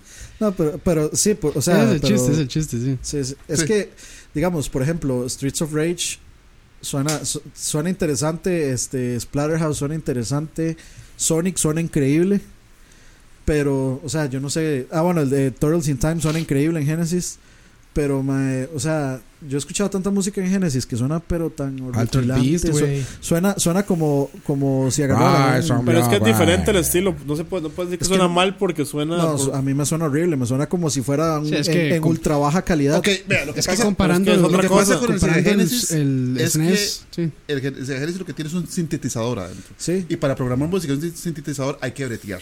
Ah, sí. ¿Qué pasa con el Sega Genesis? El Sega Genesis lo que tiene es, eh, perdón, el Super Nintendo, lo que tiene es un corredor de samplers. Sí. Entonces es mucho, muy práctico para un developer y hacer los samples de la música, chorrearse meterlos al, al- al Sí, corredor de samples Sí. y jale. Entonces por eso hay mucha música orquestal que suena muy bien en Super, aguanta samples. Al micrófono. Pero música estilo metálica, estilo rock, suena mucho mejor en, en Sega Genesis si se bretea en el Sí, sintetizador. ma- más o menos, es que... Tienes es que que oír Thunder, eh, Thunder No, Force no 4, más o menos. No, no, pero es, es- es- es que- es muy superior, Street of Rage 2 es increíble. Sí, es muy superior hay, hay una- hay unas que sí, pero digamos, por ejemplo, rock no suena tanto también Pero porque es suena falta- muy porque suena muy a sintetizador Pero es falta de trabajo. Es falta de trabajo. Porque bien Exacto. trabajado el 68000 es una maravilla. O sea, lo que acabas de escuchar, todo era un sintetizador. Todo, güey. y se nota Sí, pero el, tama- el tamaño. O sea, estoy comparando con el SNES, ¿verdad? Con el Super Nintendo, Sí, no, sí, con sí. El, no con el No, actual. nuevo. Ajá, no, con el Super Nintendo lo hace, lo, lo aplasta. El problema, como dice él, es el trabajo Es que le ponían que a, la- las versiones de audio, ¿no? Escuchamos eh, Comic Zone. Un, eh, bueno, es, es el intro de Comic Zone en cuanto enciendes el Genesis. Y luego es un mix ahí como de música de ya del gameplay. ¿Qué es Comic Zone? Es un Beat 'em up. beat 'em up literalmente puesto dentro de un cómic. ¿Por qué digo literalmente? Porque todo el gameplay se desarrolla en viñetas de cómic. Y tú como te vas transportando en el juego es a través de viñetas. Literalmente, porque rompes la viñeta del papel y pasas. de hecho un de hecho como que el, el juego carga y las pantallas como de carga es la mano dibujando el Exacto. Sí, la, la historia es muy simple. eh, está un dibujante de cómics, llega un rayo, lo meten al cómic y sí, ya empieza el malvado doctor Doctor Comic. Con. Es muy simple. Eh, este es una maravilla técnica. Literalmente es una maravilla técnica del Sega Genesis. Eh, ustedes, si lo pueden googlear ahí, si pueden conseguirlo, búsquenlo también. No creo que esté ninguna virtual. No la sé, última versión nada que salió sí, sí para. está- sí, ¿Sí está, está? está Para en Game Boy Virtual. Console yo Ah, fíjense, está en Virtual Console, búsquenlo ahí. Ah, pues ahí está también, en Wii, búsquenlo. Aparte, Wii está increíble porque saca 240p. Yo lo, yo lo tenía en Wii un y lo tengo en el Play 3 cuando estaban sacando como clásicos de Sega Sí, eso le iba a Sí, decir. en Steam está, en, en- en la colección de Mega Drive. Pues miren. Está increíble eso, porque de verdad vale mucho la pena. No es el mejor de los beat'em ups, pero vale mucho la pena el, el arte, todo el concepto visual que tiene para que pues vean que lo que está corriendo, lo que corría un Genesis, por así decirlo. Exacto. Este es literalmente es un cómic. La paleta de color es súper saturada y es muy abierta, es muy amplia. Entonces ven muchos colores en pantalla. Es un juego simpático. También tiene muchos chistes visuales, gags visuales muy. Y difícil. muy- Sí, es un juego difícil. Difícil. Eh, difícil por los muy controles desde Es el muy punto de vista. Es es super noventas ese juego Sí, el arte Es muy arcade, aparte, o sea, es este juego en el que tienes que como que regresar y regresar y regresar y regresar y ya en un momento llegas a, a como hacer un máster de eso y ya, te lo llevas de volada. Este, les decía, técnicamente los fondos y el frente coexisten e interactúan dentro del juego y es una maravilla. El personaje interactúa con las cosas que están detrás de él, al frente de él, unos barriles muy Street Fighter por así decirlo, pero también arranca pedazos de papel del fondo Ujú. y hace unos camioncitos y los agarra de arma. Es, es una maravilla Sí, visual de, este de hecho, el mismo, el mismo. Es que eh, la historia es como que el enemigo se sale al mundo real y mete al, al dibujante del cómic. Entonces el enemigo también como Le que va dibuja dibujando. cosas. Sí, le va dibujando Y como obstáculos y enemigos, obstáculos, y- Y exacto. el diseño de los villanos O es arranca, increíble. págin- arranca páginas también. Esto- estos villanos son como unas como animales, bestias, humanoides, no sé, están chingoncísimos, están increíbles. Todo tiene este color como neón, como Me hace de- que están como si se acaba de salir el juego. Cómprenlo, la nueva cosa, el nuevo juego para Sega Genesis.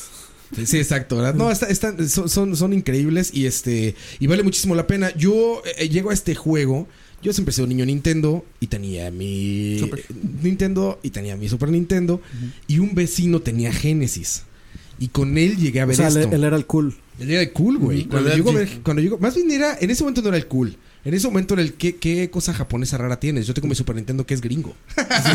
Porque era la idea que teníamos en ese momento, ¿no? Todo eso era gringo y no entendíamos que venía de Japón y estaba. Ah, pero el Sega yo lo veía bastante gringo también. Sí, la mercadotecnia era muy gringa igual. Pero vaya, como había muchas copias, todos creíamos que era el Super Nintendo chino. Sí, O sea, lo que pensabas en esa época es, ah, ese es el Super Nintendo chafa. Sí. Cuando pues no tenía nada que ver, pero era la visión que tenías. Aparte, estéticamente sí es bastante más feito el, el, el hardware Mega del Sega Genesis, ¿no? A pesar de que tiene entrada de audífonos, que era un, No sé si es más feo. increíble. El plástico es muy, muy mala calidad y se siente Yo, como. yo sí siento que se ve como, sí, como como de mala calidad se siente. No se veía interesantón, ma, se veía cool. A mí nunca me Por gustó. ser el, ne- por el ser Super negro, digamos. blocky. El, su- el Super sería blocky, o sea, y Es que el realmente los colores eran horribles. Este El color Super, eh, morado, sí, gris. a mí me gustaba el Super, pero era un juguetito. El, el Sega se veía como, una, como otra cosa, como esa Sí, lo negra, Ahora si chiva. los agarras se sienten diferentes. Sí, claro. Ahora agarras un Genesis y se siente como plástico barato. Bueno, ahorita, y el pero o sea, y tenía salida estéreo. O sea, eso Sí, eso le interesa. y digo, tenía el control muy de audífonos salidas. Usted le aparte. subir el volumen ahí. Sí, sí, Sí, sí, sí, estaba, estaba muy muy bien eso. El control es medio incómodo, pero está bien, Ujú. ¿no? No era no, es que el de Super Nintendo es una genialidad, Sí, es que pero el del Genesis no está no se quedaba tan atrás. ¿no? Bueno, chidísimo. A mí todavía me parece chido, me gusta. Es, sí, no es feo. No If es you feo, need digamos. help, read the owner's manual.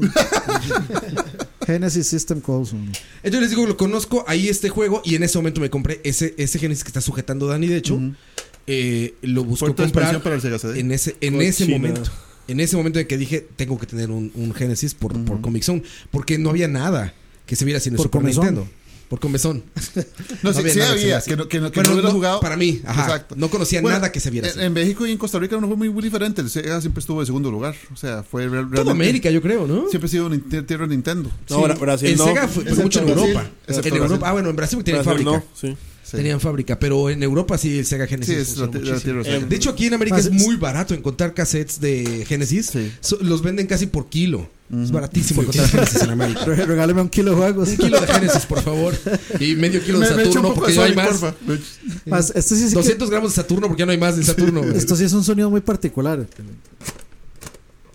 El meter un cassette Es en una consola. digo, sí, y aparte te digo que ese plástico está como hueco, no sé, pero Y es que hace clic, digamos. ya parecía que tenía CDs, ya como que ya iba para allá, como que era una parte de CDs, pero bueno, Comic Zone eh, ya Comics. dijeron ahí está en, en- eh. Comics, es Comics, sí, Comics Zone. Zone, perdón. Eh, está en la, en la Virtual Console en Wii y en PlayStation 3, dijiste?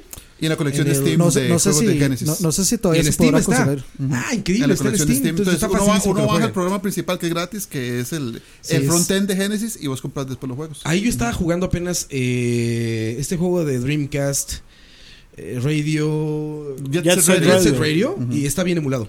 Sí, es un Se muy veía bien. Se veía. La música bien. es genial de ese juego. Sí, también una gran música. Tenemos que poner en otro podcast de su música, música de. Entonces, ahora que le toca a Moisés ir a traer más cervezas, Así es, vamos a comer. muchachos. Vamos Vamos, a comer algo, muchachos. Igual no prometemos nada, pero igual después hacemos algo. Sí. Así que Puede ser, gracias. Esta es la primera parte de la uno. Podcast. Living and Gaming Podcast. Parte 1 de Soundtrack Música de Videojuegos. OSTs. Vamos, vamos a ponerle algún nombre interesante a esta serie. Ahí después pensamos en qué. ponemos ahí este. Ma, eh, vuelvo a poner Match. To Come para terminar. Sí. Music Match. Vamos a cerrar con. eh, Pero déjenme buscar la parte en la que empieza el vocal para que no tengan que chutarse todo el instrumental del principio de nuevo. y los dejamos con eso, muchachos. Bueno, le, le causamos le causó fricción a Dani mi, mi escogencia. Muy bien. Todos, te digo, yo cuando vi la lista anoche también iba de inmediato. No sobre esta particularmente, pero dije, tiene que haber un Kojimazo ahí. Ya cuando vi que fuiste tú, dije, ah, puedo dormir tranquilo. Ya hay una de Kojima. Muchachos, eh, gracias por estar con nosotros. Nos vemos en el siguiente podcast. Chao. Chao, chao. Es que así es como se terminan las cosas con esa canción.